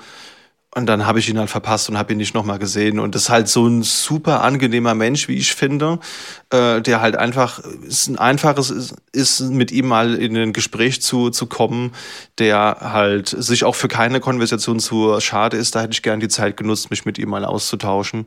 Habe ich jetzt leider verpennt. Ich fand die Projekt- und Herstellerstände zu besuchen auch äh, ein riesen Mehrwert, weil ich hatte kurz aus beruflicher Sicht mal beim Open Tofu Stand mal gefragt, so was mhm. ist eigentlich Stand so bei euch? Und da war der, der Hauptentwickler mit dabei, der von Spacelift kommt und war einfach mal interessant zu hören, was er so meint über die, die Zukunft dieses Projekts. Äh, aber auch so persönliches Interesse, ne, also privat. Äh, ich war bei Codeberg, äh, dem Verein am Stand, habe da ein bisschen erfahren, was so deren Roadmap ist, was vielleicht nicht unbedingt auf dem Blog steht, äh, sonst Thunderbird auch oder äh, der Free Software Foundation Europe. Also war schon ganz toll, dass man so mal aus dieser Distanz rauskommt, die man virtuell immer hat, solchen Projekten. Und ja. dann die Leute dann sieht, die dann wirklich so, ja, ich bin der Vorstand oder ich bin der Hauptentwickler. Oh, cool, dann habe ich eine Frage an dich. Und so kommt man ins Gespräch. Das war sehr schön. Du warst da, glaube ich, lange am LibreOffice-Stand. Ne? Das war aber, glaube ich, auch gut, sich da auszutauschen mit denen. Ja, genau. Ich bin großer LibreOffice-Fan. Ähm, wo wir momentan mehr Richtung Markdown, also simple, also immer simpler werdend, aber früher jahrzehntelang ähm, genau LibreOffice äh, benutzt und auch die, die Entwicklung mitbekommen. Also ich weiß nicht, ob jemand, der hier gerade zuhört, das auch mal so empfunden hat, aber äh, LibreOffice war mal okay ähm, und dann, jetzt ist es aber ziemlich gut. Und äh, ja, waren nette Leute am Stand. Ja, absolut. Ich habe auch vernommen, dass am Mastodon stand, da war wohl auch Eugen Rochko, der Erfinder genau. von Mastodon. Und ähm, haben auch einen Bekannten von mir getroffen. Grüße gehen raus an Watson. Der hat sich auch, der hat an dem, an dem Tag selbst Mastodon-Probleme mit seiner eigenen Mastodon-Instanz gehabt, konnte die dann an dem Stand lösen und hat es irgendwie auch direkt mit Eugen besprochen. Mhm. Und das ist, glaube ich, einfach so Synergieeffekte, die kannst du halt echt nur auf der FOSDEM, glaube ich, haben. Wo halt wirklich die Leute, gut, ich meine, Eugen Rochko könntest du theoretisch auch vielleicht auf einer deutschen Konferenz mal treffen. Mhm aber halt irgendwie so schräg gegenüber steht Daniel Stenberg, dann sind da die Proxmox-Leute und das ist halt echt eine sehr, sehr wilde Kombination und ich glaube, das macht die Konferenz so einzigartig. Ja. Ja, gut, kommen wir mal zum allgemeinen Feedback zur Location. Ähm, ich habe das so wahrgenommen, dass die ganze Location hoffnungslos über, überlaufen war. Also ich, ich glaube auch, das Problem, mit dem ich zu kämpfen hatte, war, dass es schon stark fragmentiert ist durch die zahlreichen Gebäude. Es gibt also fünf, sechs große Gebäude und du musst halt wirklich gucken vorher, was willst du wo sehen, welches Projekt willst du irgendwie äh, mal ansprechen und musst dir eigentlich echt einen logistischen Plan machen, wo es sinnvoll ist, wann, in welcher Reihenfolge wohin zu gehen. Weil zwischen den Talks hast du halt zehn Minuten, aber es gibt halt, wie du schon sagst, Leute, die den Raum halt nicht verlassen. Ja, so, dann gibt's das eine Thema, das dich interessiert und du müsstest halt eigentlich schon zwei Stunden vorher da anwesend sein. Dann hast du auch immer zwischendrin den Regen, der noch mal mit reinkommt. Und das, ähm, das macht das Ganze halt echt schwierig. Also ich bin echt ziemlich ziellos umhergeirrt, glaube ich, so kann man sagen. Und großes Problem für mich war auch, dass einfach das ganze Essensthema null skaliert hat. Also wir haben, waren zwei Tage da, wir mussten halt immer extern irgendwo essen, weil egal welchen Stand du genommen hast, es waren halt mindestens mal 100 Leute vor dir, auch wenn du ein paar Minuten früher da warst. Ähm, das fand ich relativ schwierig. Weiß ich nicht, wie ihr es wahrgenommen habt. Äh, Dito. Ja, auf jeden Fall. Ähm, ich empfand es auch als sehr, sehr voll. Das Problem war, ähm, selbst wenn man einen Talk gefunden hat, der einen interessiert hat, der interessiert hat, ähm, selbst den konnte man halt nicht wirklich hören, weil man teilweise nicht in den Raum reingekommen ist, ähm, beziehungsweise es waren keine Sitzplätze mehr dort vor Ort. Ähm, zum Thema IAM, was wir vorhin angesprochen haben. Dort saß ich tatsächlich ganz hinten in der Ecke und es hat sich da niemand äh, vor mich gestellt, so dass ich dann auch teilweise gar nicht die Präsentation wirklich sehen mhm. konnte. Der Raum war extrem voll, es war ähm, stickig dort vor allen Dingen. Ähm, also zur Raumsituation muss ich auch sagen, das war nicht immer optimal gelöst, aber ich finde es auch schwierig. Ne? Es sind halt einfach extrem viele Leute dort vor Ort. Das so zu managen ist halt extrem schwierig. Das ähm, muss ich dazu sagen. Mhm. Auch wenn die ganzen Talks, glaube ich, einen riesen Anteil an der FOSDEM sind, ist das äh, nicht der Grund, wieso die meisten Leute äh, hier hinkommen und auch nicht hinkommen sollten, weil Talks kann man sich online anschauen, aber wirklich Leute zu treffen, äh, Fragen zu stellen, vielleicht selber auch einen Talk zu präsentieren, was zurückzugeben, äh, das sind, glaube ich, so die Hauptpunkte. Äh, genau, und man sollte sich auf jeden Fall an viel warten und viel Geduld äh, um wieder zu Maintain von Projekten, ähm, genau, damit auf jeden Fall rechnen. Ich könnte mir vorstellen, dass wenn man nochmal kommt, dass man dann einfach sich besser orientieren kann, aber es wird trotzdem das Problem nicht lösen. Dann hat man zwar nicht mehr das Suchen des Raums, aber das früh losgehen, das aus dem Raum auch rausgehen. Also das habe ich jetzt öfters mitbekommen, auch dass Leute früh aus dem Talk rausgegangen sind, weil sie eine längere Strecke hinter, äh, schaffen mussten in der kurzen Zeit, um zum nächsten Talk zu kommen. Ähm, das ist ein bisschen schade. Das wird auch nicht besser, glaube ich, äh, wenn man nochmal kommt. Genau, und äh, Gino und ich hatten auch die Erfahrung gemacht in einigen Räumen, dass das nicht nur voll war, dann auch einfach technisch zwar mangels gut, aber das Mikrofon vielleicht ein bisschen zu leise war oder gar nicht funktionierte ja. und wir dann auch nicht viel gehört haben. Ähm, genau, oder dass aus dem Flur heraus, ne, dass äh, die Nebengeräusche zu laut waren, dass man den Redner nicht hören konnte. Ja. Ich meine, es kam mir auch durchaus vor, dass wir äh, die äh, ja, Talks dann auf dem Handy verfolgt haben. Ja, ja. ruhigen Ecke. Das ist natürlich auch nicht die äh, Idee einer solchen Konferenz. Oder mit fünf Sekunden Latenz in der letzten Reihe, um überhaupt lesen zu können, was vorne angezeigt wird. Das hatte ich auch gemacht. Auch wild, okay. Ja. Ja, aber was man halt aber auch noch zugute halten muss, ist, und ich habe jetzt ja auch schon ein paar Konferenzen gesehen, so dieses ähm, strikte Einhalten der Zeitslots. Also du darfst halt keine Sekunde über, überziehen. Also mhm. die die Assistenz, die mit dem Raum ist, sagt halt so, du darfst jetzt genau eine Frage beantworten und dann musst du halt hier raus. Und das ist auch gut, weil ansonsten wird es halt noch mehr Chaos geben. Aber ansonsten, es ist halt irgendwie Standard, dass man in irgendeinem Flur, in irgendeiner hintersten Ecke hockt oder kniet und da sich den Talk irgendwie anguckt, den man, wo man nicht reingekommen ist. Und das ist natürlich schon ein bisschen schwierig. Ich wüsste jetzt auch nicht, wie man es wie man's besser machen kann, aber das Streaming funktioniert wunderbar.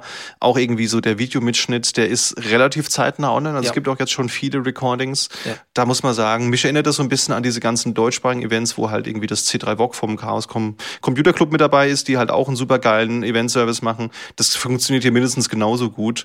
Äh, das ist, das ist wirklich top. Also da kann man wirklich, das kann man der Konferenz nicht vorwerfen, dass man keine Chance hat, den, den Vorträgen ähm, zu folgen, denn die Option, die hat man. An erster Stelle wurden auch äh, bei dem Einführungstalk gesagt, also sich bedankt bei den vielen Freiwilligen. Das muss man echt nochmal nur ansprechen. Also die Freiwilligen, es waren so viele zum Ansprechen da, überall. Es gab also da gar keinen Mangel.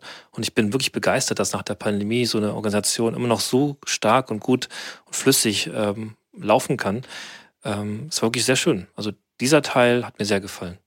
Aber bezüglich der Zeit, äh, Christian, ich hatte das Gefühl, dass manchmal es ein bisschen zu stringent war. Also mhm. Husch, Husch, der Raum muss frei gemacht werden oder ja. die nächsten drücken schon rein quasi, muss raus. Und ich hatte ein bisschen, ähm, wenn wir jetzt so Richtung äh, vielleicht äh, Kritik nicht, aber so ein bisschen Dinge, die vielleicht nicht so gefallen haben, kommen. Ähm, ich fand es ein bisschen schade, es gab nicht viel Gelegenheit, meiner Meinung nach, für so Gespräche zwischendurch. Man hatte ja. irgendwie so ein bisschen den Druck, den Zeitdruck. Ähm, ja. Wie ist es euch ergangen? Hattet ihr auch so das Gefühl, es war so ein bisschen gehetzt, so ein bisschen alles ein bisschen eilig oder? Es war auf jeden Fall nicht sehr entspannt, ja, aber ähm, einerseits wegen dem, was du sagst und andererseits, glaube ich, auch einfach wegen der Vielzahl an Eindrücken und Reize, die da auf einen zugekommen sind. Also ich muss sagen, ich war nach dem ersten halben Tag schon äh, sehr geschafft. Ähm, kann vielleicht auch so ein bisschen mit nach Pandemie zusammenhängen, dass man so große Events nicht mehr gewöhnt ist, aber äh, ich glaube, das war hier auch nochmal eine Stufe äh, ja, krasser, auch weil es ja irgendwie kein vergleichbares Event gibt, was die große Anzahl an Talks, Anzahl an Räume und Anzahl an Besuchenden äh, angeht. Ja. Auf jeden Fall. Also ich fand es halt auch extrem voll. Hm, teilweise stand man auch, gerade in den Herstellerständen bzw. Partnerständen, stand man dann halt auch äh, einfach nur im Weg, ja, auch wenn man eigentlich gar nicht im Weg stehen wollte. Ja. Irgendwie stand man immer im Weg immer. geführt, äh, weil es war ein Menschenstrom, das war unglaublich. Ähm, und heute Morgen, ähm, am Sonntagmorgen, dachten wir, oh, heute ist es ja doch gar nicht mal so voll. Das hat sich dann mal im Laufe des Tages dann doch schlagartig geändert wieder. Ähm, ich fand es heute genauso voll wie gestern, wenn nicht ja. sogar vielleicht noch ein bisschen voller. Ja. Die Ruhe vor dem Sturm. Genau. Ja, ich glaube, das war einfach das eine oder andere Biertasting ging, glaube ich, gestern dann doch ein bisschen länger. Deswegen waren die Leute halt einfach um halb zehn noch nicht in der Lage, irgendwelchen Vorträgen zu folgen. Das, daran mag es wohl auch gelegen haben. Und äh, was ich auch ganz interessant fand, wenn man mal äh, auf der Wikipedia-Seite über die FOSDEM schaut, da ist ein ganz ikonisches Bild von einem Raum, wo halt einfach ein Schild dranhängt, der Raum ist voll, bitte komm nicht rein. Und ich habe dieses Schild so häufig gesehen, dass das ja. halt irgendwie nicht nur Urban Legend ist, sondern dieses Schild oder dieses, dieses Bild hat seine Bewandtnis ist es wirklich so, dass die meisten Vortragsräume einfach wirklich voll sind und du keine Chance hast, reinzukommen. Auf jeden Fall. Das wurde auch tatsächlich in der ersten Keynote auch nochmal deutlich angesprochen. Wenn ihr dieses Schild seht, dieses ähm, der Raum ist voll, please do not ja. enter, ja. dann soll man dort auch nicht noch versuchen reinzukommen. Ja. Haben aber super viele gemacht. Das haben ne? super viele das gemacht. Das ist der Hammer. Das, also stimmt, das ist echt traurig, dass das nochmal betont werden musste. Ja. Aber was Positives noch, ähm, was mir aufgefallen ist, ähm, zum Beispiel Warteschlangen bilden und da auch stehen bleiben, das hat super funktioniert. Also großes Lob auch alle, die gekommen sind. Ich fand das sehr schön irgendwie. Also ich fand auch generell die Atmosphäre äh, trotzdem, also zwischenmenschlich trotzdem nett. Also waren irgendwie coole Leute da. Und ähm, ich finde das immer noch unglaublich, dass das alles ist freiwillig, das ist alles ehrenamtlich. Ja. Und dass das so gut geklappt hat, ist einfach schön. Es gibt schöne Dinge, in, in, der Welt und das ist so ein Beispiel. Also ich bin echt begeistert davon. Ja, ja, das fand, fand ich nämlich auch. Also mit der einen oder anderen Person hat man dann doch gesprochen, die dann halt noch irgendwie am Sonntag super weit reisen müssen, weil sie am Montag wieder irgendwo auf Arbeit erscheinen müssen. Ähm, also das ist halt schon wirklich gelebtes Open Source Commitment und das ist, das ist, glaube ich, wertvoll und das sollte der Grund sein, warum man da hingeht. Und was mich zur Frage bringt, kommen wir wieder? Vielleicht fangen wir mal bei, bei dir an, Nick. Wäre das für dich Grund, nochmal vorbeizukommen? Ähm, jein. Äh, also ich sag mal so, ähm, das ist immer eine Frage von äh, vielleicht auch äh, die Dev Rooms und Talks, ist ja jedes Jahr anders. Ähm, und wenn man sowieso vorhat, sich mit einer bestimmten Personengruppe dort zu treffen, definitiv. Es gibt auch sehr, sehr viele Rand- und Fringe-Events. Wir sind ja die Tage auch auf noch dem Config Management Camp. Das lässt sich mit sowas natürlich auch super verbinden. Ähm, aber ähm, ich glaube, ich würde es extrem abhängig machen von äh, den Themen. Ja, definitiv. Wie sieht es bei dir aus, Mar? Ich sehe es auch so, ich würde auf jeden Fall gerne wiederkommen, aber dann vielleicht mit einem anderen Ziel. Also das war erste Mal war ja jetzt hier, um das überhaupt kennenzulernen, die Chance mal zu nutzen. Ähm, aber das nächste Mal kann ich mir gut vorstellen, dass ich da auch was beitrage. Ähm, das wäre irgendwie schön, äh, vielleicht für eine spezielle Community was vorbereite. Äh, wenn man schon ein paar Leute kennt, wäre es ein bisschen schöner. Äh, aber nur zum Vortrag anhören würde ich es nicht mehr machen. Ich bin da voll eurer Meinung. Nur um dort sich ein paar Vorträge anzuhören, bin ich der Meinung, sollte man muss man dort nicht unbedingt hin, wenn man dort generell auch eine Community hat, mit der man vielleicht auch irgendwelche Projekte pitcht oder Projekte ähm, contributed. Kann ich mir auf jeden Fall gut vorstellen, dass es ein cooler Treffpunkt ist, um sich einfach mal einmal im Jahr vielleicht zu sehen, um mal ein Bier trinken zu gehen. Ähm, das auf jeden Fall. Aber jemand, der sich jetzt dann nur die Vorträge anhört, ähm, ich denke mal, das kann man online vielleicht sogar besser, ja. weil dort zum einen der Ton ordentlich ist, äh, das Bild man ordentlich sieht und ja, man im Endeffekt äh, auf der Couch die Talks beobachten kann. Ja, da würde ich auch mitgehen. Also im, im Endeffekt sehe ich es ähnlich wie, wie ihr. Also rein, um Vorträge sich anzuhören, ist es, glaube ich, nicht sinnvoll, da hinzugehen. Wenn man aber jetzt wirklich Teil der Ansible-Community ist oder einer anderen Community und die Leute mal sehen will und auch die die Veranstaltung nach Ende der Konferenz besucht. Das haben wir jetzt gar nicht so genutzt. Ich muss auch zugeben, ich wäre gar nicht in der Lage gewesen. Also ich war auch, ich habe jetzt ja auch post-Covid einige Konferenzen schon wieder wieder besucht. Also ich würde behaupten, so dieses sofortige Reizüberflutung über diese über diese Phase bin ich glaube ich drüber. Trotzdem ist es halt so weit über über allem irgendwie. Es ist so so viele Eindrücke und das macht einen auch echt einfach echt schlapp. Äh, deswegen das haben wir gar nicht so in Angriff genommen. Aber das sollte glaube ich der Grund sein, vorbeizugehen. Ähm, thematisch muss ich sagen, freue ich mich sehr auf die nächsten zwei Tage Config Management Camp, denn da sehe ich mehr Schnittpunkte thematisch mit dem, was, was ich mache. Da würde ich, glaube ich, ähm, sage ich jetzt einfach mal pro forma, definitiv nochmal vorbeigucken. Ähm, bei der FOSDEM würde ich es halt auch irgendwie von den Communities und den Themen abhängig machen. Also rein für die Vorträge nicht und wirklich primär, glaube ich, wenn ein Devroom ist, der mich interessiert. Und dann noch den ganzen Tag nicht mehr rausgehen, weil du sonst Ja. nicht mehr reinkommst. Ja, genau, richtig. Und am besten auch hier gleich fünf Kilogramm äh, Toastbrot mitnehmen, damit man Ja. auch irgendwie essenstechnisch versorgt ist. Also nächstes Mal Lunchpakete einpacken. Ja. Unbedingt. Ich muss aber noch dazu sagen, wenn man sowieso in der Nähe wohnt, ne, dann ist es auf jeden Fall eine coole, ähm, eine coole Möglichkeit. Ja, ähm, wieso, wieso schauen mich alle an? ja ich komme, wie gesagt, aus Berlin und Ja, da ist die schwierig. Anreise doch schon sehr, sehr lang gewesen. Äh, über zehn Stunden Autofahrt. ja. Ähm, da überlegt man sich das dann vielleicht doch zweimal. Ja. Ja, bin ich bei dir. Also mit eineinhalb Stunden aus Köln war das sehr entspannt. Ähm, aber vielleicht als Überleitung, also es gab auch durchaus Leute, ähm, Ma, du hast es gesagt, die aus Indien angereist sind und äh, Japan. Äh, Ach so, okay. Ich habe auf jeden Fall auch noch ein paar äh, äh, indische Open Source Projekte und äh, Maintainer aus Indien äh, kurz mit denen geschnackt und äh, Leute aus Nordamerika. Also ähm, ja, da hatten wir, glaube ich, alle noch die kürzeste Anreise so ein bisschen. Ja, das auf jeden Fall. Das ist auch echt bemerkenswert, was, was für Strecken die Leute da auf sich nehmen. Ich fand jetzt auch hier irgendwie von, von Hessen nach Belgien fand ich auch schon so grenzwertig, ne? Aber gut, da will ich mich jetzt nicht beschweren, wenn Leute aus Indien angereist sind. Ja, auf jeden Fall. Wir sind jetzt hier, äh, ja, Sonntag, 4. Februar, abends im Hotel, nehmen das hier auf und ich glaube, wir werden jetzt gleich im, im Anschluss, liebe Zuhörende, nochmal berichten, wie die zwei Tage des Config Management Camps waren. Mir hat es auf jeden Fall viel Spaß gemacht und ich freue mich schon auf die nächsten zwei Tage.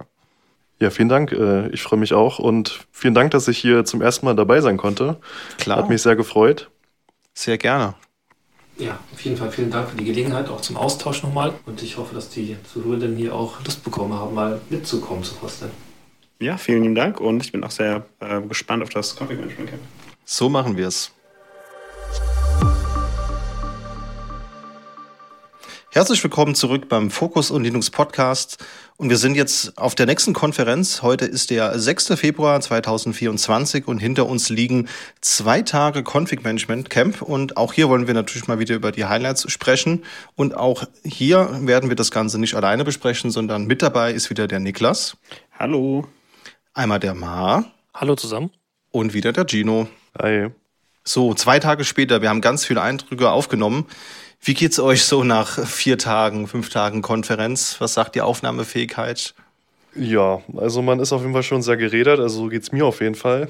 Ähm, wir sind ja jetzt schon seit Freitag unterwegs. Freitag sind wir losgefahren und seit Samstag waren wir auf der FOSDEM und Montag, Dienstag jetzt auf dem Config Management Camp. Also haben jetzt insgesamt vier Tage lang Konferenz hinter uns. Ich muss schon sagen, es ist schon sehr anstrengend. Also ich bin auch froh, wenn um 18 Uhr der Tag endet und man dann einfach nur sich ins Restaurant setzt und ähm, den Abend entsprechend äh, ausklingen lässt. Ja, kann ich nur bestätigen. Äh, ich freue mich, dass morgen nochmal so ein äh, etwas ruhigerer Tag ist mit weniger Content. Ähm, ja, dass man auch ein bisschen Zeit hat, alles zu verarbeiten, was man so mitnehmen will. Wie sieht's bei dir aus, Ma? Ich kann dem Ganzen nur beipflichten. Also es war schon, also es ist alles super. Es ist nicht so, dass man jetzt ähm, irgendwie abgenervt ist oder so, sondern andersrum. Also die Energie ist einfach nicht da, äh, aber das Interesse immer noch. Und ich finde das Configuration Management Camp im Vergleich zur FOSDEM eigentlich viel angenehmer, weil es deutlich überschaubarer ist und auch thematisch viel ähm, ja, konkreter, fokussierter. Ähm, aber klar, das redet schon ein bisschen auch die, das, das Aufnehmen von Informationen. Absolut, ja. Wir können ja noch mal zusammenfassen für die Zuhörenden, die noch nie vom Config Management Camp gehört haben. Prinzipiell gehe ich da auch absolut mit. Ne? Also es ist natürlich schön, ganz viele Eindrücke aufzunehmen, aber nach vier Tagen der Dauerbeschallung muss auch ich zugeben, da ist dann irgendwo auch mal der Buffer voll. Aber das Config Management Camp, wie du gerade schon richtig gesagt hast, ist eine äh, Konferenz, die direkt nach der FOSDEM stattfindet. Das übrigens seit 2014. Also es ist 21 und 22 ausgefallen. Das heißt, wir hatten kein zehnjähriges jetzt dieses Jahr, sondern eigentlich achtjähriges. Und sie sagen selbst, es ist ein Event für Leute, die sich für Open Source Infrastruktur und Automatisierung und ähnliche Themen dieser Art interessieren. Und das ist natürlich auf jeden Fall ein Bereich, in dem wir uns alle aufhalten, glaube ich. Also äh, in unseren Projekten kommen wir damit ja immer in Berührung. Und wir können auch festhalten, das Ganze ist sehr vortragszentrisch. Also bei der FOSDEM ist es ja auch ganz viel in, in Dev-Rooms abhängen, Leute irgendwo treffen. Und da ist es eher so, dass man halt von Raum zu Raum springt und sich die verschiedenen Vorträge anschaut, was wir auch gemacht haben, werden wir gleich noch drüber sprechen. Es gibt einige wenige Stände, also zum Beispiel dieses Jahr war Isinga mit dabei, das fand ich schön. Grüße gehen raus an die Leute von NetRace, mit denen wir uns unterhalten konnten. Äh, Ansible war mit da, Foreman, Beta-Dots war auch mit dabei und ich glaube noch zwei weitere Firmen. Und ähm, das ist ein bisschen kleiner als die FOSDEM. Also ich habe jetzt gehört, 750 Anmeldungen ist immer so der, so der Gap. Und die kalkulieren auf eine 15% No-Show-Rate, also irgendwas so 560 Leute rum deutlich kleiner und deswegen, wie ich finde, aber auch deutlich angenehmer, weil man hat halt nicht 20 Räume, wo man gleichzeitig sein könnte, sondern es sind halt irgendwie effektiv vier oder, oder fünf und die sind auch alle nicht so weit voneinander entfernt. Das, man ist im Wesentlichen im, in, in einem Gebäude, also das, auch das findet wieder an der Universität statt und hat dann eher eine Chance, auch sich Inhalte anzuschauen. Also mich hat das schon ein bisschen entschleunigt, dass ich nicht mehr ganz so viel Auswahl hatte. Ging das euch auch so? Auf jeden Fall und auch, dass man auf einmal so kurze Wege hatte. Ähm, ich erinnere mich, das Auditorium als so mit Abstand größter Raum hatte, glaube ich, ungefähr 360 äh, Plätze und auch da hat man irgendwie so Konzepte, gerade für den ersten Tag, die Keynotes waren sehr stark gesucht, dass man da so eine Art Overflow-Room hatte, wo quasi nebenan direkt live gestreamt worden ist. Also da hat man schon echt sehr mitgedacht und kann das natürlich auch ganz anders organisieren, weil das Event auch ganz kleiner ist. Ähm, ja, sehr interessant. Ja, und es gibt auch so einen kleinen Running Gag, das Ganze wird auch gern Yammel Camp genannt. Ähm, ich weiß jetzt nicht, ob ich den, den Witz dahinter einfach noch nicht kenne, weil ich noch nicht so häufig da war. Das war für uns ja das erste Mal.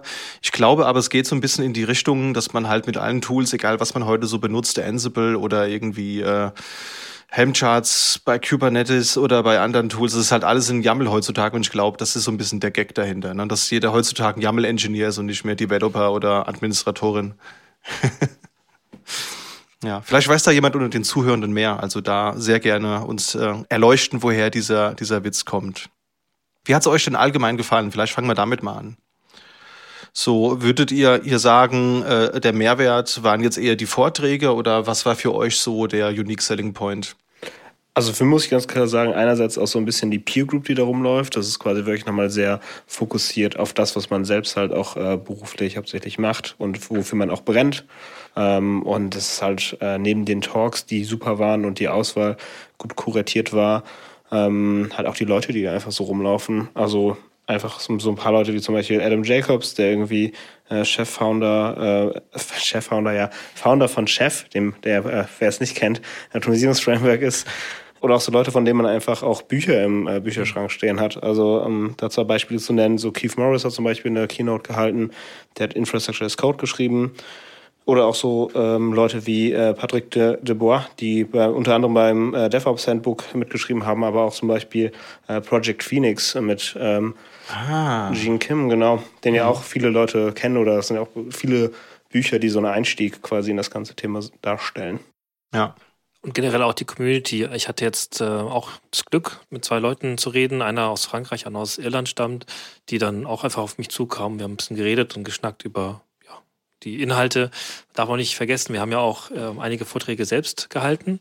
Ähm, und da war das für mich schön, Feedback zu bekommen direkt. Ähm, das vielleicht bei der FOSTEM nicht so gewesen wäre, behaupte ich jetzt mal, weiß ich nicht. Aber hier, dadurch, dass es so überschaubar ist und auch sehr ne, themenzentriert, kam man da noch schnell in, ins Gespräch. Das war schön. Für mich waren eher die Konferenzen oder die, die Talks im Vordergrund. Ähm, ich bin jetzt noch nicht so lange, ähm, beziehungsweise bin jetzt noch nicht so verknüpft in der IT-Welt, ähm, dass ich jetzt irgendwie zu jedem Stand hingehe und sage, oh, den kenne ich, den kenne ich, den kenne ich oder die kenne ich, die kenne ich, die kenne ich. Dementsprechend war ich da eher so ein bisschen auf die Talks fokussiert.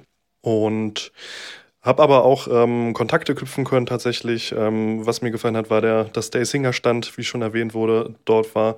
Ähm, ich habe tatsächlich auch äh, eine spezifische Frage gehabt zum Thema E-Singer, die konnte mir auch direkt beantwortet werden. Also das finde ich halt sehr nett, dass man sehr herstellernah ist ähm, zu den Produkten, die man halt wirklich jeden Tag benutzt. Um, ja, ja, nee, da, da gehe ich mit. Also das ist für mich ja auch immer der Mehrwert. Klar, die Talks kann man sich im Nachgang angucken. Wobei ich jetzt, glaube ich, eigentlich alles gesehen habe, was ich sehen wollte. Dadurch, dass es halt von der Planung her machbar war, das ganz gut zu schedulen. Wir haben es dann halt so gemacht, wie wir es immer machen, wenn wir gemeinsam auf Konferenzen gehen. Wir haben uns alle so ein bisschen verteilt auf die Räume. Ne? Jeder hat Notizen gemacht und dann besprechen wir die jetzt eben, wie hier jetzt gerade.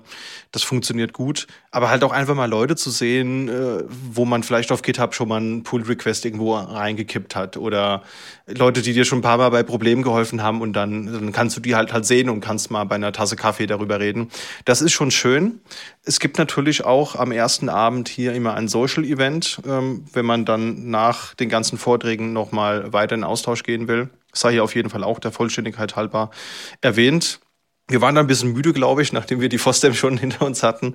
Aber ähm, das Angebot ist auf jeden Fall da und kann man sehr gerne wahrnehmen. Also es ist wirklich für jeden, für jeder, glaube ich, was dabei. Hat mir auch sehr gut gefallen. Vielleicht beginnen wir mal mit den Keynotes. Und mein Eindruck war, man möge mich gerne korrigieren, ich glaube, das AI-KI-Game, das, das ballert immer noch ziemlich hart marketingtechnisch. Also ich habe, glaube ich, keine Keynote gesehen, wo nicht mindestens 10 bis 15 KI-generierte Bilder drin waren. Und ich tue mir da zuweilen echt schwer, das noch zu ertragen.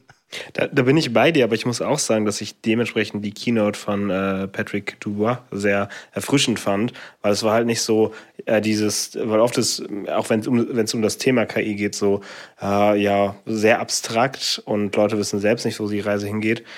Und seine Keynote war ja sehr so in die Richtung, wie demystifying das jetzt. Wir schauen uns jetzt an, wie funktioniert das mhm. und äh, wie sieht die Zukunft vor allen Dingen so auf dem Beruf im Bereich DevOps aus. So äh, wie wird der in dem Zusammenhang wichtig ähm, und wie kann man das tatsächlich auch für seine Use Cases nutzbar machen? Was gibt es da für Techniken? Wie funktioniert das unter der Haube?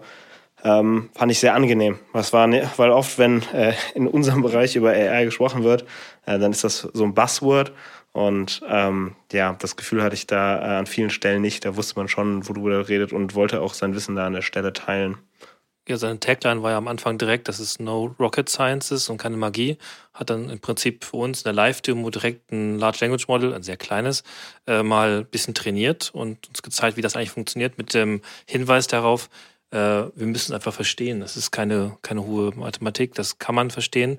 Und wenn wir es verstanden haben, dann können wir auch damit umgehen, weil das ist so eine Prognose, die ich sehr spannend finde, dass er sagte, in Zukunft wird diese Generative AI in allen Dingen integriert sein und überall Informationen mitnehmen. Und da müssen wir im Bereich DevOps auf jeden Fall mitgehen und zumindest die, die diese Module, Bestandteile verstehen können.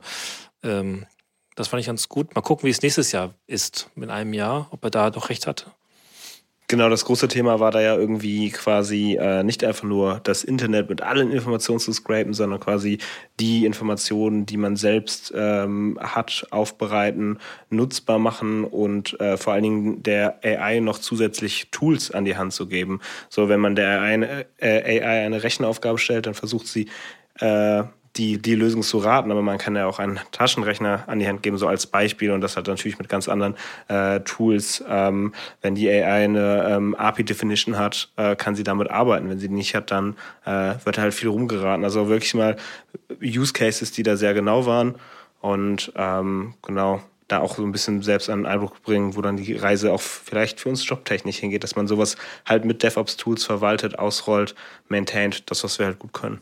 Er hat auch so ein bisschen skizziert, welche möglichen Verkaufsmodelle es dann auch geben werden wird.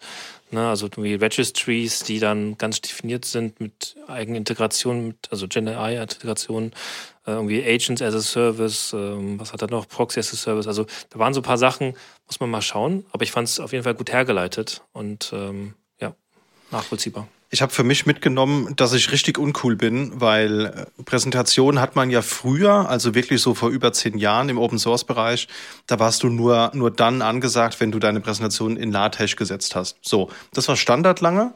Dann hat man irgendwann gemerkt, ja, hm, irgendwie Aufwand doch schon irgendwie ein bisschen hoch. Wie wäre es denn, wenn wir das so richtig schön mit so einem HTML-Framework machen? Vielleicht auch irgendwie Markdown-basiert. Das ist jetzt für mich der Standard, aber ich habe gemerkt, in der einen Keynote, so latest Shit ist es, wenn du einfach in einem Miro-Board Sticky Notes präsentierst. Das ist jetzt wohl so der Stil, wie man es macht heutzutage. Oder habe ich das falsch verstanden? Nee. Ja, das ist latest Shit. Also das ist. aber noch wilder fand ich, dass man dann, ich weiß gar nicht, wann das genau war, einen Screenshot von diesem Miro-Board macht und es dann in seine eigene Präsentation packt. ja, das war dann quasi die Antwort in der Keynote einen Tag später genau. darauf. Ja. ja.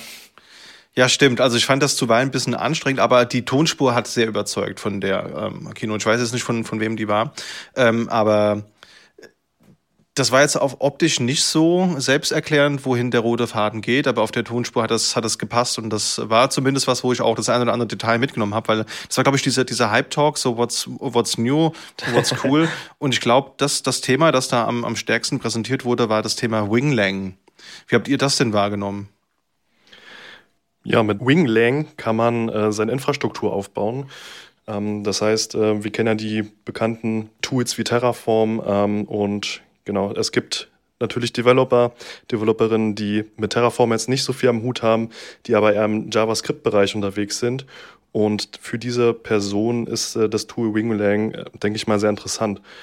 Das Tool hat nämlich zwei Ausführungsphasen. Einmal die Pre-Flight-Phase, wo im Endeffekt die Infrastruktur ja, provisioniert wird, wo diese aufgebaut wird, und eine In-Flight-Phase, womit man diese Infrastruktur mit Code äh, bespielen kann, ne? sage ich mhm. jetzt mal. Äh, als kleines Beispiel könnte man in der Pre-Flight-Phase sagen, ich möchte ein äh, S3-Bucket haben in AWS und äh, in der In-Flight-Phase könnte man äh, anschließend dann sagen, ich möchte äh, innerhalb des S3-Buckets die Datei XY drin haben und das kann man halt alles über dieses ähm, Tool Winglan abbilden. Das sieht mir sehr, sehr stark nach JavaScript aus, mit, ähm, beziehungsweise mit nach TypeScript aus. Mhm. Ähm, wie, habt, wie habt ihr das so wahrgenommen, das Tool? Also ich fand vor allen Dingen die Möglichkeit, irgendwie Dinge zu simulieren, cool. Also wirklich zu sagen, ich äh, meine Pre-Flight-Phase zu Compile-Zeit stelle ich jetzt quasi simuliert irgendwie einen Bucket, eine Funktion in der Cloud bereit. Aber man merkt halt auch schon an dem an den äh, Assets, die da abgebildet worden sind, dass das echt so für sehr Cloud-Native-Sachen halt hauptsächlich da ist. Also sozusagen, dass man irgendwie äh, Buckets ähm, ja, Lambda-Functions und ähm, vielleicht auch Container damit bereitstellt. Und ähm, gerade für solche Anwendungsfälle, glaube ich, ein sehr, sehr cooles Tool, auch einfach um mit so einer Simulation diesen ganzen Prozess zu beschleunigen und auch einfach Cloud-Kosten zu sparen. Das ist, glaube ich, so das, wo das Tool hin will und den Platz, den das Tool so einnehmen möchte. So gar keine Konkurrenz zu klassischen Dingen wie Terraform. Dem kann ich nur jetzt noch hinzufügen, so aus privater Sicht habe ich das äh, schon länger mal gehört und so ein bisschen verfolgt. Und ich finde es sehr spannend, so zu sehen, wie so ein Projekt, das wirklich sehr klein erstmal war, immer größer wurde, jetzt auch im Live-Talk dann direkt ähm, ja, vorgestellt wird. Also ich finde die Genese quasi von so einem Projekt ganz spannend gerade. Genau, aber sonst, was ihr schon gesagt habt, hattet, sehe ich auch so. Ja, also ich habe mir das auch angeschaut, fand das prinzipiell interessant, also so diese Konsole auch, wo man halt einfach, bevor man einen Cent an Dollar Provide, äh, Dollar Cloud Provider ausgegeben hat, halt sehen kann, wie es dann mal funktionieren sollte. Das ist, glaube ich, echt ein Mehrwert. Äh, diese Experience, dass ich das halt alles im Code mache, dass ich jetzt quasi als Person, die eben in Programmiersprache XY schreibt, sich jetzt nicht mit Terraform auseinandersetzen muss. Das, glaube ich, kann schon interessant sein. Das kam mir aber sehr bekannt vor, weil genau dafür gibt es ja eigentlich zum Beispiel die Terraform CDKs, also diese Cloud Development Kits. Und dann habe ich mal kurz recherchiert und ja, turns out, ähm, der erste Satz bei, bei GitHub, Wing is built by Elad Ben Israel, the guy behind the AWS CDK. Ja, also dann weiß man, woher die ursprüngliche Motivation dafür mal kam. Das erinnert sehr stark dran. Ja, auf jeden Fall. Was ich noch äh, vielleicht so allgemein auf der auf so einem größeren Scope äh, beachtlich finde, ich glaube, wir kommen jetzt wirklich so in das Zeitalter, wo CEOs von so Tools auch irgendwie jahrelang wirklich auch, äh, ich sag mal, im Maschinenraum sich die Drecke, äh, Hände selber schmutzig ja. gemacht haben und dass sich da so ein CEO hinstellt und mal eben äh, eine Live-Demo macht, wo er einen URL-Shortener programmiert und keine Ahnung was, ähm, in äh, viel zu knapper Zeit, weil das eigentlich gar nicht so eingeplant war. Äh, das ist schon sehr cool zu beobachten und äh, darauf freue ich mich so ein bisschen, das auch öfters zu sehen vielleicht. Ich fand das auch schön, dass der wirklich Ahnung von der Technik hatte. Also ähm, auch so die Shell war, hat man schon schon gesehen, das war jetzt keine Vanilla Shell, da wurde ein bisschen am Prompt gedreht. Ne? Auch das Rim Game, das war relativ fortgeschritten und äh, dann halt da auch äh, Code reingehackt, während er es erklärt hat. Natürlich super viele Typos eingebaut und nach dem einen oder anderen Schimpfwort den Typo äh, behoben. Fand ich sehr authentisch. Was für mich aber so ein bisschen dann der Downer war, ich habe mir dann das GitHub Repository angeschaut, das wir natürlich auch in den Shownotes verlinken. Und da steht halt in der Doku drin, ja, Installation, NPM Install. Ja gut, dann bin ich raus. Also wenn ein Tool NPM braucht, dann bin ich nicht überzeugt. Dann läuft das nur noch im Container-Kontext bei mir. Ja, genau. Da kann ich mir einen Container starten, indem ich NPM installiere. Naja, gut. Wir kommen dem Problem vielleicht irgendwann mal näher. nee, das war auf jeden Fall ein spannendes Thema. Dann gab es, glaube ich, noch was in Richtung System Initiative. Was hat es damit auf sich? Äh, System Initiative, das ist quasi ähm, ja das neue Projekt von dem schon angesprochenen ähm, Hype Train Keynote Halter Adam Jacobs, ähm, der ehemalig auch irgendwie bei Chef äh, mitgemischt hat. Und das ist ähm, ja sehr, sehr wild. Das ist im Grunde genommen eher so ein grafischer Approach zu sagen, ich male mir jetzt eine Infrastruktur, ähm, Diagramm und äh, daraufhin gehend wird halt äh, mein, mein, mein Terraform äh, quasi geschrieben für mich und ich kann das deployen. Ähm, ja, auch ähm, interessanter Use Case. Er hat selbst hier so ein bisschen äh, drüber lustig gemacht, dass das so Click-Opsy ist und dass das viele Leute in unserem Berufsfeld nicht mögen. Click-Ops ähm, finde ich sehr, sehr gut. Den Click muss ich mir merken. Ja, auf jeden Fall. Und ähm, da bin ich extrem gespannt, wo die Reise hingeht und was das noch äh, machen wird. Ist auch Open Source, kann man auch nutzen ähm, und sieht auf jeden Fall äh, von der Demo her sah das sehr wild aus, um das mal so zu sagen. Was ich so mitbekommen habe dort aus der Vorstellung ist, dass man auch äh, kollaborativ arbeiten kann. Das heißt, man kann auch im Team dort arbeiten, dass man äh, einen Workspace hat, ähm, wo die Infrastruktur abgebildet ist, wirklich grafisch per Drag and Drop. Ähm, so habe ich das dort wahrgenommen und dann kann man im Team wirklich ähm, per Drag and Drop sagen, ähm, ja, ich möchte hier in der äh, Azure-Zone möchte ich jetzt ähm, dies und das deployed haben. Ne? Das ist möglich. Genau, ich glaube, Vorbild war da so Figma als Tool, was ja auch im Grafikbereich ähm, sehr aktiv genutzt wird und wohl sehr, sehr cool kollaborativ und dass ich quasi Ginos Mauszeiger sehe und dann einfach, äh, ah. was Gino da gebastelt hat, mal eben markiere, kopiere und äh, mir selbst das quasi dann da parallel hinstelle und daran weiterarbeite. Fancy auf jeden Fall. Cool. Das äh, kannte ich noch gar nicht. Das sieht spannend aus. Da bist du natürlich als Tiling Window Manager User ohne irgendwie Maus. Das, das guckst ein bisschen blöd aus, aus der Wäsche. Ne? Da wird schwierig. Da kannst du dein Terminal so viel frisieren, wie du willst. Ja, ja das stimmt. Dann gab es noch wirklich ein, ein, Highlight in Anführungsstrichen. Also es wurde ähm, spontan etwas vorgestellt, das weltweit noch nie irgendwo geshowcased wurde. Und zwar ging es da um eine Entwicklung von Apple. Ja, also wir reden wirklich von dem Hersteller äh, bekannter Hardware aus Cupertino. Äh, Pickelang wird es, glaube ich, ausgesprochen. Wie habt ihr das wahrgenommen? Ich habe das äh, ehrlich gesagt sehr positiv wahrgenommen. Ähm, Pickelang ist jetzt seit fünf Tagen, ähm, seit dem 1. Februar 2024, Open Source unter der Apache 2 Lizenz. Vorher war das Tool intern für Apple gedacht und wurde intern von Apple nur genutzt. Ähm, jetzt haben sie sich, warum auch immer, dazu entschieden, das Ganze äh, Open Source zu stellen. Mhm. Und entsprechend gab es jetzt auf dem Config Management Camp die erste Public Demo weltweit. Also wirklich, wie du schon sagst, ein, äh, ein Phänomen. und ähm, ich fand, das sah ganz nett aus. Ähm, und zwar kann man mit diesem Tool äh, YAML, JSON ähm, und noch ein paar andere Sprachen oder ein paar, ein paar andere Templates ähm, templaten. Ähm, das, das Ganze ähm, ist auch getyped. Ne? Also das heißt, man kann jetzt sagen, ähm, der Port soll ein Integer sein, ähm, der Pfad ist ein String. Ne? Das kann man alles typen. Man kann Loops einbauen, dass man wirklich mehrere Listenelemente in JSON oder YAML zum Beispiel generiert. Und ja, ich denke mal, ähm, ich hätte dafür direkt auch einen Use Case und zwar für die GitLab-Pipeline mhm. ähm, habe ich dort ganz direkt einen Use Case, äh, wenn man eine Downstream-Pipeline in GitLab zum Beispiel konfiguriert. Ich denke mal, das geht mit diesem Tool wirklich sehr gut. Und ich bin echt gespannt. Ich werde es mir auf jeden Fall zeitnah mal anschauen, wie das ähm, im echten Arbeitsleben performt. Ja. Genau, also das war ja auch Open Source. Ich glaube, ähm, MIT-Lizenz, wenn ich es richtig in Erinnerung habe. Apache V2. Apache 2, okay. Ja. Also ich finde es auch deswegen interessant, weil ich dachte erst, naja, okay, es hat eine andere Firma, die Apple heißt. Und aber sie sind ja nicht unbedingt bekannt dafür, sehr viel im Open Source Bereich zu machen. Also nicht mehr. Früher zum Beispiel wurde ja viel mehr Open Source ähm, geschippt und zum Beispiel ja auch der Betriebssystemkern Open Darwin war ja auch lange ähm, frei verfügbar. Das hat sich aber vor vielen Jahren schon geändert. Und deswegen interessant, dass nach so vielen Jahren sie etwas public freigeben, was sie selbst intern nutzen. Also fand ich auch mal eine interessante Nachricht ich glaube, irgendwie zehn Jahre hat man gesagt, hat man das intern genutzt. Das sieht man Irre. vielleicht auch so ein bisschen daran, dass es in Java und Kotlin geschrieben ist. Äh, und wohl die größte Resonanz bisher aus der Community waren halt Leute, die früher mal bei Apple gearbeitet haben und quasi dieses ah. geliebte Tool jetzt auch in ihren ähm, ja, neuen Projekten nutzen können. Okay, cool.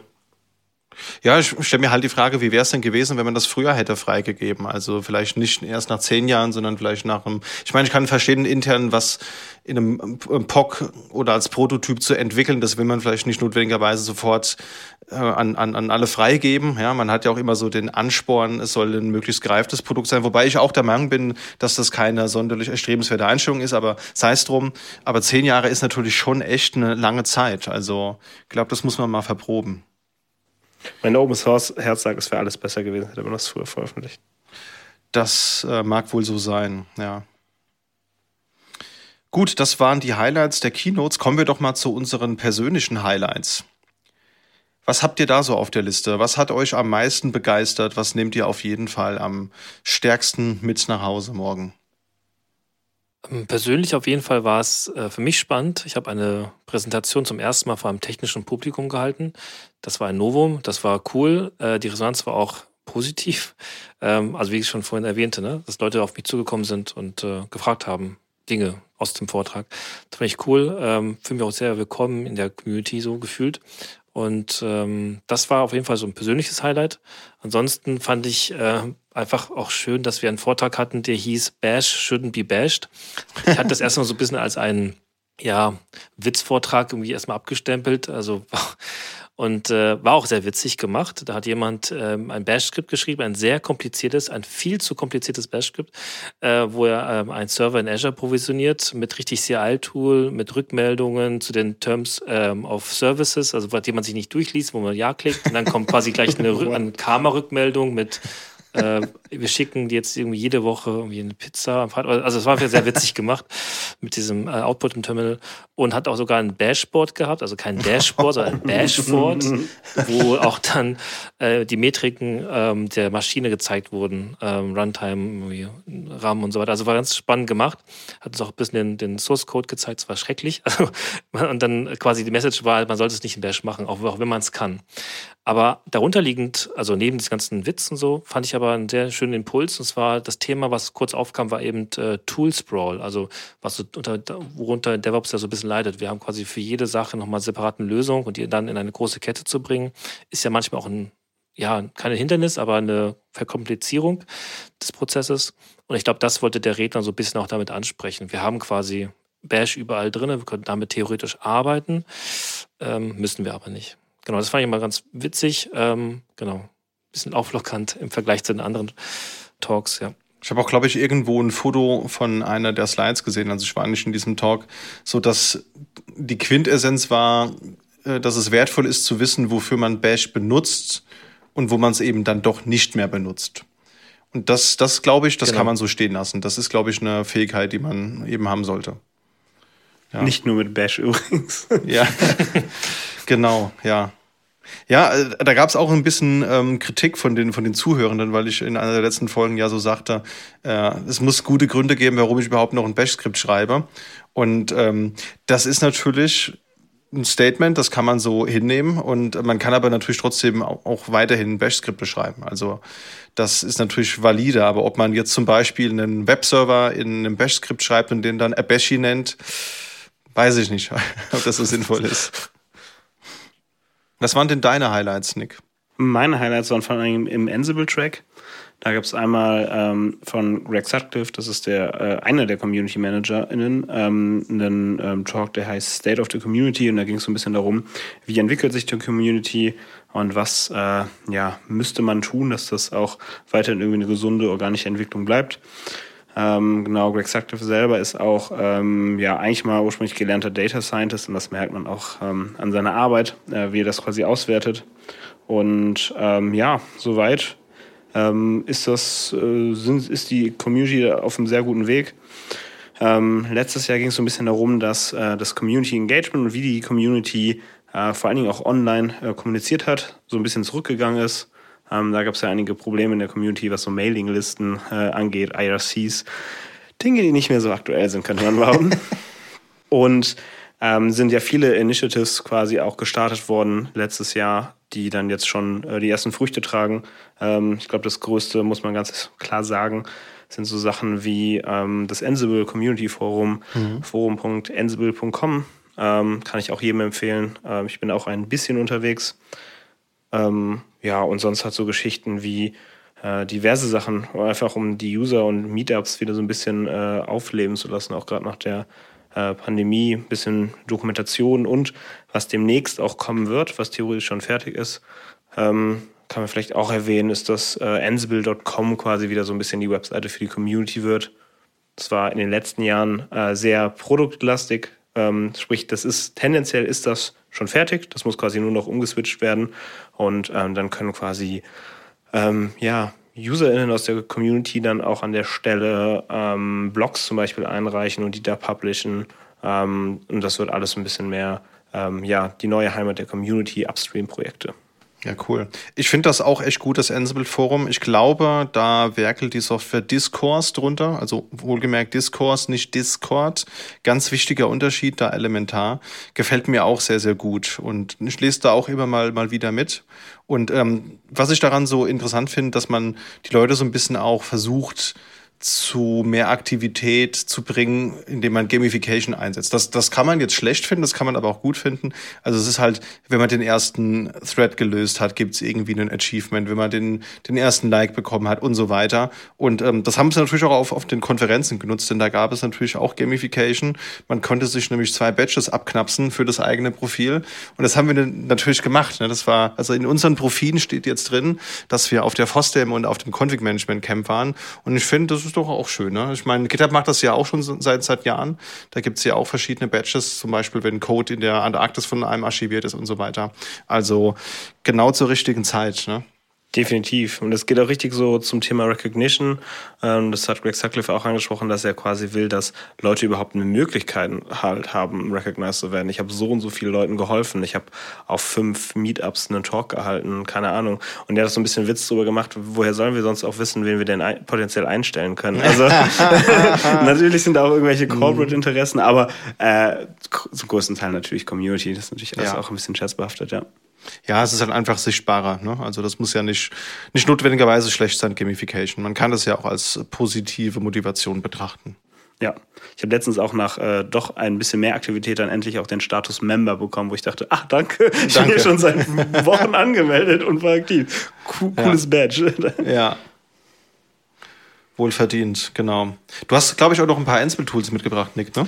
Yes, das ist äh, auch alles sehr neu. Also da gab es einen Talk von äh, Tim Ebnel, das ist quasi der äh, Product Manager in der Ansible Business Unit für speziell quasi das Tooling um Ansible Core drumherum und jetzt auch nicht Richtung AWX oder ALP, sondern wirklich so das äh, EntwicklerInnen-Tooling. Und da gibt es sehr, sehr viel Neues, was mich auch, äh, was ich jetzt zu Hause auch alles mal ausprobieren werde.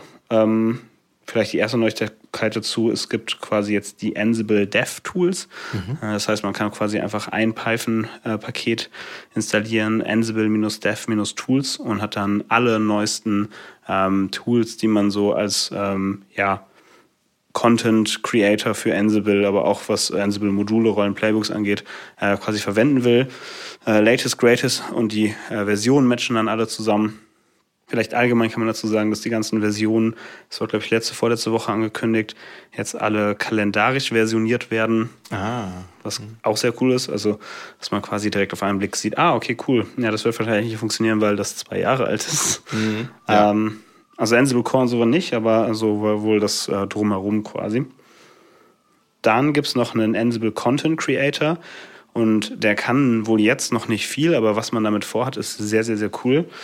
Ähm, das ist halt jetzt so ein bisschen dafür, da ähm, Content und Projekte zu scaffolden, zu templaten. Das ist, er hat das selber beschrieben mit, äh, es ist Ansible Galaxy, also Collection oder Roll Init auf Steroiden.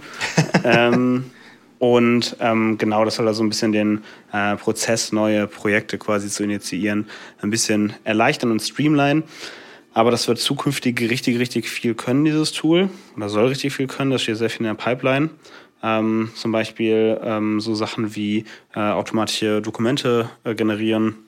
Da gibt es ja jetzt auch schon äh, Dokumentationen, da gibt es ja jetzt auch schon ähm, Sachen wie Ansible und ähm, Sphinx-Themes, aber das soll auch noch ein bisschen ausgebaut werden. Und was sehr cool ist, man soll so Sachen machen können wie, ähm, oh, ich habe hier ein Ansible-Modul geschrieben und ich ähm, lass das Tool einfach mal darauf los, da schaut sich quasi die äh, Dokumentation an, wie dieses Modul funktionieren soll und schreibt mir jetzt einfach mal 40 Tests, die ich dann quasi gegen Molecule jagen kann, mhm. ähm, um dann halt auch wirklich Unit-Tests automatisch zu generieren.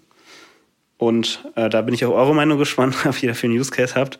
Ähm, das ist für mich, also wäre das das Killer-Feature, dass man auch, wenn man zum Beispiel eine API-Spezifikation, also zum Beispiel Open API-Spec hat, äh, dass man das Tool einfach benutzt, um komplette Collections, komplette Module damit einfach generieren zu lassen, dass man quasi die Module gar nicht großartig mehr selber äh, programmieren muss. Und ja, ich glaube, das wäre super hilfreich, weil es, wär, es gibt ja immer mehr Tools, die diese Open API Spec äh, benutzen und ähm, das sind natürlich, ähm, ja, würde in Summe sehr viel Arbeit sparen in Zukunft. Absolut, ja. Also ich finde das auch echt spannend. Also generell auch die Versionierung von den verschiedenen Tools für die Entwicklung erachte ich als wirklich wertvoll, weil es ist unfassbar schwer, da den Überblick zu behalten. Es ist, ich finde es schon schwierig, dass du so Dinge hast wie, naja, die aktuelle Version ist Ansible 8 oder 9, aber drunter steckt halt ein Ansible Core 2.16. So, dann, äh, dann willst du halt irgendwie Ansible Code schreiben. Das heißt, du hast vielleicht ein Ansible Lint, was du benutzt, oder ein Ansible Next oder sowas. Dann musst du da gucken, dass das passt. Dann, ach, dann hast du natürlich Testing. Dann musst du gucken, dass du das richtige Molecule-Paket hast. Und dann hast du ja Test-Infra und nicht PyTest, weil das ist ja, wird ja nicht mehr weiterentwickelt. Also das macht die Sache wirklich extrem schwierig. Und es ist mir schon häufiger passiert, dass irgendein Molecule Run halt ums Verrecken nicht mehr funktioniert hat. Turns out, die Pakete waren halt einfach gnadenlos veraltet. Und ein pip-install, User-Upgrade, Force hat halt geholfen. Ja, auf jeden Fall. Da, da macht man sehr viel in die Richtung. Also da gibt's noch mehr sogar. Also eine, eine weitere Sache ist so ein bisschen, ähm, dass man ja die VS Code Extensions noch ein bisschen ähm, weiter ausweitet, dass quasi mehr Dinge, die man bis jetzt in der, äh, auf der Kommandozeile macht, quasi auch in die UI integriert.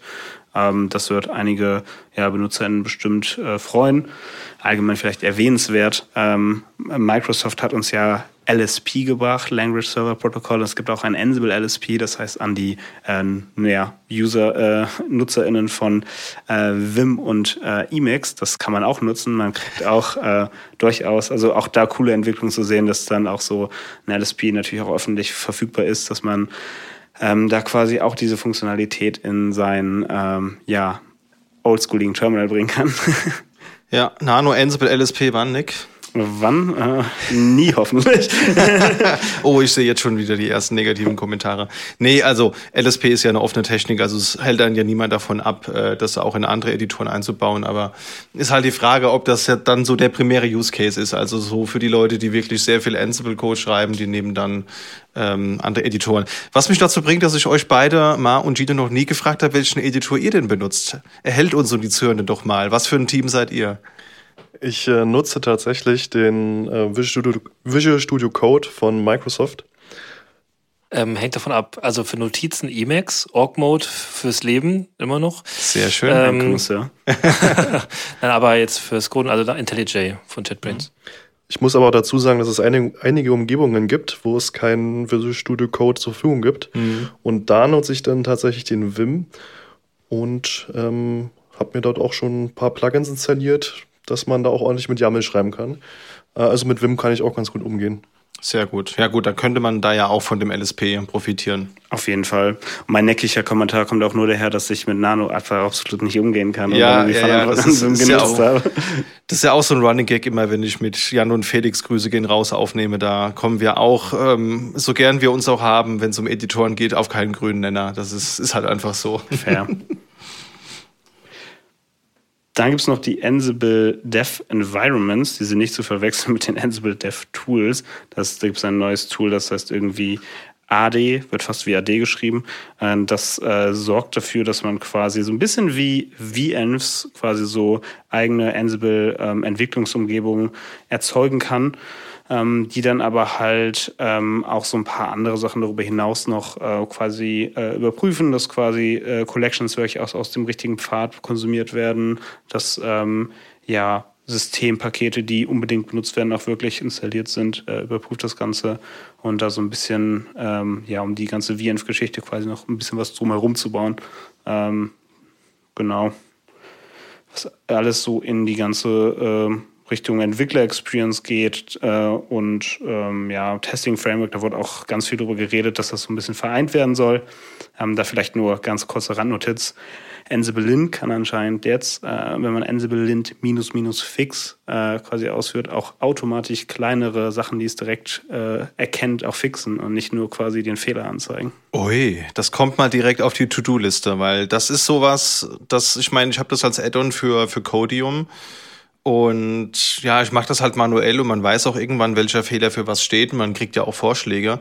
Aber halt so ein Quick-Fix, das ist schon nett auf jeden Fall. Ja, ja, vor allen Dingen, wenn man dann irgendwie so super vorhersehbare Sachen gemacht hat, wie, oh, ich habe da ein FQCN vergessen oder ja. Ähm, ja. Das ist schon äh, vielversprechend. Cool. Ja, ich habe noch andere Tools in irgendeinem Vortrag gesehen äh, die letzten Tage. Ich glaube, Ansible Next hieß das Tool, was ja auch noch mal so yet another Ansible Linter ist, der aber noch mal andere Best Practices hat. Denn das ist ja was, da ist sich, glaube ich, die Ansible-Community generell relativ uneins, was jetzt Best Practice ist. Da gibt's Vorgaben vom Projekt, da gibt's Vorgaben von anderen Leuten aus der Community. Hm. Von daher lohnt es sich da vielleicht auch noch ein weiteres Tool zu benutzen. Gut. Hast du Highlights, Gino? Ja, ich habe meine Highlights eigentlich schon erwähnt. Und zwar ähm, wäre das einmal Winglang, was äh, mhm. wir ja schon initial angesprochen haben, und äh, das Pickle Lang äh, das von Apple äh, jetzt Open Source gemacht wurde. Das sind auf jeden Fall Tools, die ich mir jetzt in den nächsten Tagen anschauen werde. Ähm, ich muss auch dazu sagen, ich komme, ähm, also ich mache auch sehr gerne JavaScript-Entwicklung bzw. TypeScript-Entwicklung. Deswegen bin ich da ein bisschen näher dran als jetzt äh, direkt an Terraform. Und ich schaue mir das auf jeden Fall mal an, ähm, wie sich das Ganze äh, integrieren lässt in den Alltag. Sehr schön. Ja. Also zu meinen Highlights zählt natürlich auch eure Beiträge gesehen zu haben. Also das können wir hier, hier glaube ich, sagen. Also deinen Beitrag mal fand ich sehr schön. Du hattest einen fünf Minuten Timeslot und hast in fünf Minuten fünf Memes untergebracht. Das ist äh, für mich schon mal ein Qualitätsmerkmal. Also der, der die dichte Meme zu äh, Content das ist mir persönlich immer sehr wichtig und ich glaube, das kam auch bei den anderen Leuten gut an. Ne? Also ich glaube auch, wenn wir jetzt mal so kurz unter uns sind, dir, ne? ich glaube, unsere Beiträge hatten auch die einzigen Memes wirklich äh, in den Präsentationen. Ich glaube, wir haben die, die Meme-Ratio in diesem Camp hier ziemlich hoch gehalten, wir drei. Ähm, aber ja, kam gut an, auf jeden Fall. Absolut wichtig, ja. Ich habe auch, auch auf, Mastodon gesehen, hat auch einer irgendwie ein Foto von deinem Beitrag ähm, gepostet und dann ja, ging es so ein bisschen um die Memes, also hat offensichtlich Anklang gefunden, ja. Genau. Du hast was zu Ansible Execution Environments gesagt, auch ein sehr, sehr spannendes Thema, wie ich finde. Ähm, war echt auch schön, da mal die Best Practices so mitzunehmen, weil da gibt's nicht so viel dokumentiert. Ne? Ich glaube, das war ja die Motivation für deinen Vortrag. Genau, exakt. Es, ist, ähm, es gibt mittlerweile so ein paar neue Community-Images und es ist auch irgendwie ein äh, quasi Getting Started Guide offiziell von der Ansible Community veröffentlicht worden, aber es gibt halt keine Best Practices und dafür, dass es jetzt schon so äh, ja mittlerweile fast zwei Jahre oder schon zwei Jahre quasi äh, genutzt wird, habe ich da mal die Initiative ergriffen. Ähm, Gibt es quasi auch einen äh, GitHub-Repo, quasi wenn die Zuhörenden viel mit äh, Ansible Execution Environments machen und da vielleicht auch noch Ideen zu haben, dann äh, gerne beisteuern dass man das vielleicht mal an einer Stelle aggregieren kann, ähm, dass wir da an der Stelle ja ein bisschen was der Community zurückgeben können und halt auch einfach alle voneinander lernen. Genau für sowas sind ja auch so Veranstaltungen perfekt. Ja, ja, Feedback einholen finde ich immer, immer wichtig. Also gerade auch, wenn man an was Neuem arbeitet. Also auch einen kurzen Vortrag gehabt zu einem Ergebnis vom Hackathon, den wir mal letztes Jahr hatten für eine Ansible Collection für den SUSE Manager oder Uyuni, was ja eigentlich komplett ketzerisch ist, weil äh, das Config Management Camp doch schon durch Ansible sehr Red Hat-lastig ist, wie ich finde. Da ist es eigentlich schon ziemlich frech, mit einem SUSE-Thema um die Ecke zu kommen. Aber es hat ja auch mit Ansible zu tun gehabt. Da war jetzt nicht so viel los, aber die Leute, die da waren, die haben sich sehr dafür interessiert und haben auch gute Fragen Fragen gestellt und wertvolles Feedback gegeben. Da freue ich mich natürlich auch immer drüber. Von daher, ähm, das fand ich gut. Ansonsten habe ich mir zum Beispiel einen Vortrag von den Kollegen der Artix AG angeschaut. Grüße gehen raus an Bernhard Suttner. Der hat nämlich darüber gesprochen, wie man CVE-Scanning äh, über Formen machen kann. Ja, also ich meine, wir alle kennen ja vielleicht, wenn wir Systeme verwalten, dieses OpenSCAP-Tool, ne, womit man eben Security-Scanning von einzelnen Systemen vornehmen kann. Und da ging es jetzt darum, wenn das nicht genug ist, wie man da in Forment vielleicht Erweiterungen einbauen könnte. Und das hat er am Beispiel zweier Scanner gezeigt. Einmal, ich kannte die jetzt nicht, ich glaube, ich bin total late to the party, weil ich glaube, ihr habt die alle schon länger benutzt. Du hast zumindest den einen in deinem Vortrag er erwähnt, Nick, äh, Gripe und Trivi. Das sind so Scanner von Container, Dateisystemen, Repos, VMs und sowas. Ähm, das heißt, da wird dann halt einfach über den Code geguckt und dann steht da halt, okay, du benutzt Bibliothek in Version X X, da ist folgender Security Flaw drin und mit folgendem Update könntest du es beheben, weil OpenSCAP natürlich schon sehr, sehr spezifisch ist und ich meine, es gibt ja einen guten Grund, warum in diesen ganzen Container Registries diese Scanner drin sind. Und sowas halt auch optional zusätzlichen Format drin zu haben, fände ich persönlich sehr hilfreich. Genau, das hat er einmal so skizziert, wie das aussehen könnte. Ähm, ist dann so gelöst, dass es dann eine Remote Execution gibt, die dann den, den, Scan ausführt und dann über Custom Facts das quasi als Variablenspeicher in der Datenbank über eine grafische Oberfläche zugänglich macht. Und ich habe für mich mitgenommen, mir die beiden Tools mal anzuschauen und auf jeden Fall auch mal vorbeizuschauen, äh, wie da eine Entwicklung in den nächsten Monaten aussehen könnte. Also ich glaube, Bernhard hat auch das ja, die Leute mal genutzt, um sich so die Meinung reinzuholen, wie das so ankommt. Und da bin ich doch interessiert zu sehen, wie es da weitergeht. Zweiter Vortrag von der ATEX, da ging es um das Thema Patch Reporting vom Jan Bundesmann. Der hat sich nämlich damit beschäftigt, wie man an zentraler Stelle mal sehen kann, welche Systeme seit dem letzten Mal äh, Wartungswochenende haben gepatcht wurden und was genau gepatcht wurde und was beim nächsten Wartungswochenende ansteht. Das ist so eine eigentlich hätte auch drunter schreiben können, sage, dass du ISO 27001 zertifiziert bist, ohne zu sagen, dass du ISO 27001 zertifiziert bist. Denn das ist halt echt so eine Anforderung, die sehr typisch deutsch ist, wie ich finde. Oder habt ihr das schon mal in einem anderen Kontext gehört, dass Leute so Wert auf Reports legen, wann was wann von wem wie gepatcht wurde? Eine rhetorische Frage, Christian. Ja. ist halt wirklich so, ist halt echt typisch deutsch. Und ich, das kam auch aus dem Kundenkontext, äh, sagte Jan. Deswegen gehe ich schwer davon aus, dass es ein deutscher Kunde war.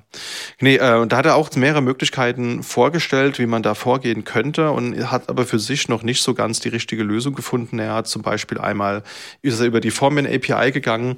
Äh, und das hat er gemerkt, auch im kleinen Setup mit nur 50 Hosts hat das sehr lang gedauert. Das kommt mir sehr bekannt vor, denn ich ich habe für meinen, einen meiner vorigen Arbeitgeber so eine Lösung vor einigen Jahren selbst schon mal implementieren müssen und habe mich für diesen Weg entschieden und hatte dann eine Lösung, die funktional ist, aber sehr langsam. Also das kam mir bekannt vor. Zweiter ähm, Ansatz von ihm war dann über die Reporting Templating Engine, also das Embedded Ruby, das da mitgebracht wird. Und den dritten Vorschlag war dann so im Custom Collector. Und ich fand die alle sehr, sehr schlüssig, wobei ich glaube, meine Präferenz der dritte Ansatz wäre. Und ich glaube, das war auch so die Meinung des Publikums so dass man dann eben so einen schönen fancy HTML-Report hat. Da bin ich mal gespannt, wo da die Entwicklung hingeht, in welche Richtung. Nicht, dass ich jetzt persönlich bräuchte, aber ich finde es immer schön, auch für obskure Anforderungen schöne technische Lösungen zu haben, von denen auch andere profitieren können. Dann noch ein weiterer Vortrag, den ich mir heute angeschaut habe, das war einer vom Evgeny Golov, Grüße gehen raus. Da äh, ging es um das Generieren von Ansible-Modulen, um mit REST-APIs zu kommunizieren. Und das ist halt deswegen interessant, weil ich ja gerade sowas mit dieser SUSE Manager Ansible Collection gerade tue und da habe ich halt eben eine Eigenentwicklung genutzt, die ich schon vor Jahren getätigt habe.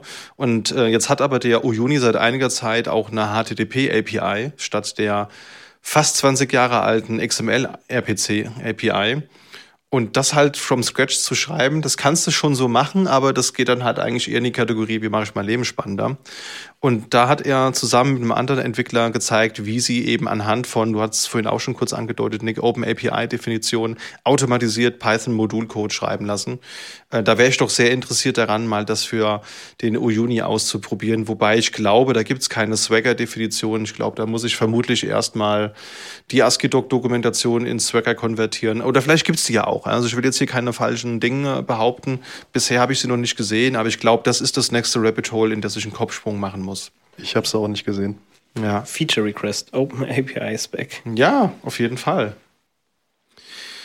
Dann haben wir hier noch einen Punkt. Ich glaube, ähm, das geht auch eher schon so in Richtung Outro. Vielleicht klären wir mal die Frage, kommen wir denn überhaupt wieder? Wie hat uns das jetzt gefallen gegenüber FOSDEM? Fangen wir mal bei dir an, Nick. Siehst du dich nächstes Jahr wieder beim Config Management Camp? Auf jeden Fall, definitiv. Äh, ohne das anstrengende FOSDEM Wochenende. Äh, ich bin auch zu 90 Prozent wegen FOSDEM ausgelagt, zu 10 Prozent wegen dem Config Management Camp. Und ähm, ja, auf jeden Fall. Also wenn man das genau quasi sein Themenfeld ist, ähm, dann macht das absolut Sinn, hier hinzukommen. Ähm, wirklich sehr, sehr viele interessante Vorträge, sehr, sehr viele interessante Personen, ähm, mit denen man sich hier connecten kann. Und äh, ja, das fand, war für mich so an Open Source und auch kostenlosen Konferenz so ziemlich die beste äh, und auch weit gefächerste, aber trotzdem noch so vom Scope her abgestimmte Konferenz und dementsprechend sehe ich mich hier nächstes Jahr definitiv. Siehst du dich nochmal? Ich komme gerne mit, wenn ich darf, Nick. Können wir gerne wieder zusammen. Ähm, denn, äh, also A, richtig, das ist ein, ein sehr, irgendwie, nicht familiär, das wäre wär zu viel, aber überschaubares Camp. Und äh, trotz, trotz dieses schwer, also dieses bestimmten Schwerpunkts haben wir trotzdem relativ viel Vielfalt an Themen gehabt. Ähm, ich wollte vielleicht kurz als Ergänzung, das will ich auch nächstes Mal nochmal machen. Und zwar mich auch ruhig in Sachen reinsetzen, die mir schon bekannt sind, nur um zu sehen, wie andere Leute das erklären. Also ich hatte jetzt die AAP-Vorstellung mir auch angeguckt und das ist schon klar gewesen, aber es war interessant, wie andere Leute daran gehen. Und da kann man sich was auch mitnehmen. Da war auch extra der explizite Hinweis, äh, dass diese Folie ist äh, äh, Creative Commons, also quasi nutzt sie ruhig, ne, remixe sie und das kann man auf jeden Fall wieder aufnehmen und wieder zurückspielen. Das heißt, dieser Open Source Gedanke ist hier komplett durchdringend in allen Dingen. Fand ich sehr schön. Ähm, die Organisatoren haben sich sehr um uns gekümmert. Es gab irgendwie Waffeln, es gab Wasser, es gab äh, Früchte. Ist einfach sehr schön, äh, also um uns Besucher wurde sich gesorgt. Ähm, genau, und äh, ich äh, habe auch Lust, noch mal was mit äh, einzubringen. Also wenn nächstes Mal dann auch wieder mit einem Beitrag, dann auch vielleicht im längeren, mal gucken. Aber ich würde mich freuen. Und ich würde mich doppelt freuen, wenn Gino auch dabei wäre. Wärst du dabei, Gino? Auf jeden Fall. Ähm, ich würde nächstes Jahr auf jeden Fall auch wieder mitkommen. Äh, nächstes Jahr würde ich dann auch mal einen Talk halten. Äh, wahrscheinlich eher zum Thema Salt. Sehr gut. Da gab es echt wenig Beiträge. Ich glaube, zwei ja, Stück nur zwei auf der ganzen Stück, Konferenz. Genau. Ich dachte mir schon, das wird dir nicht gefallen. Ja, auf jeden Fall. Es, es war mir ein bisschen zu wenig Salt dabei. Äh, dementsprechend werde ich nächstes Jahr höchstwahrscheinlich Salt mal mit reinbringen. Wenigstens ein Talk. Und ähm, ansonsten auf jeden Fall schließe ich mich euch an. Ich fand die zwei Tage auf jeden Fall sehr, sehr schön. Ähm, auch nicht wirklich anstrengend, ähm, wie du schon sagst. dadurch, dass wir vorher auf der FOSDEM waren, Nick, ähm, ja, ist man schon vorher ein bisschen geredet hier angekommen, sage ich mal. Und ansonsten, ähm, ich fand es super, die, die zwei Tage hier. Die Talks waren mega interessant, also genau auf uns zugeschnitten, würde ich sagen. Ich fand es auch schön, dass wir uns äh, intern nochmal aufgeteilt haben, dass jeder mal so ein bisschen was mitgenommen hat an Talks und wir jetzt hier ähm, in der Runde diskutieren können. Ähm, ich fand diese Tage sehr, sehr schön und bin nächstes Jahr auf jeden Fall wieder dabei. Sehr gut. Ja, da gehe ich auch mit. Also mir hat das auch sehr viel Spaß gemacht, weil es natürlich auch thematisch total passt. Ne? Also es waren genau die Themen, mit denen wir uns rumschlagen. Ähm, es waren genau die Leute, die sich in dem Kosmos rumschlagen. Man konnte die Leute aus den Communities mal, mal sehen und das ist absolut der Mehrwert für mich gewesen. Also ich sehe mich da auch nächstes Jahr auch gerne wieder mit einem Beitrag. Mal gucken, vielleicht habe ich bis nächstes Jahr ja einen SUSE Manager Terraform Provider programmiert oder so. Oder äh, vielleicht gibt's ja dann wieder eine neue Open Source Ankündigung von Apple oder einem anderen Hersteller, dem man das eher nicht so zuschreiben würde. Vielleicht forken wir einfach Salt und dann das Salty. Oh ja, da sehe ich mich auch, ja. Beziehungsweise, ich hätte ja eigentlich erwartet, dass Salt jetzt von einem anderen großen Hersteller geforkt wird. Mal gucken, vielleicht ist es ja bis nächstes Jahr so, ähm, so dass es da dann noch Neuigkeiten gibt, die besprochen werden wollen. Ich würde mich freuen. Ja, same. Gut, ja, Martino, Nick. Es hat mir sehr viel Spaß gemacht mit euch. Vielen Dank, äh, dass wir hier so einen schönen kleinen Konferenz-Kurzurlaub gemacht haben. Ich würde mich auf jeden Fall auch für nächstes Jahr da sehr gerne nochmal mit euch anmelden. Und danke auch für die Eindrücke, die ihr mit uns geteilt habt und den Zuhörenden. Vielen Dank, dass wir hier dabei sein durften. Ja, vielen Dank. Sehr gerne. Danke fürs Zuhören. Ja, und natürlich, der Dank gilt natürlich auch euch, liebe Zuhörer. Das heißt, wenn ihr Ideen, Wünsche oder Tooltips habt oder Ergänzungswünsche, dann schreibt uns das gerne beispielsweise per E-Mail an podcast.sva.de. Benutzt auch gerne das Kommentarformular auf Podigy. Auf Social Media würden wir auch die Hashtags benutzen, die die Konferenzen verwendet haben. Das wäre einmal FOSDEM 2024 und einmal Config Management Camp in etwas naja, phonetisch nicht so idealer äh, Schreibweise. CFG MGMT Camp. Und natürlich freuen wir uns auch immer über Bewertungen über den Podcatcher eurer Wahl. In dem Sinne, vielen Dank fürs Zuhören und bis zur nächsten Episode.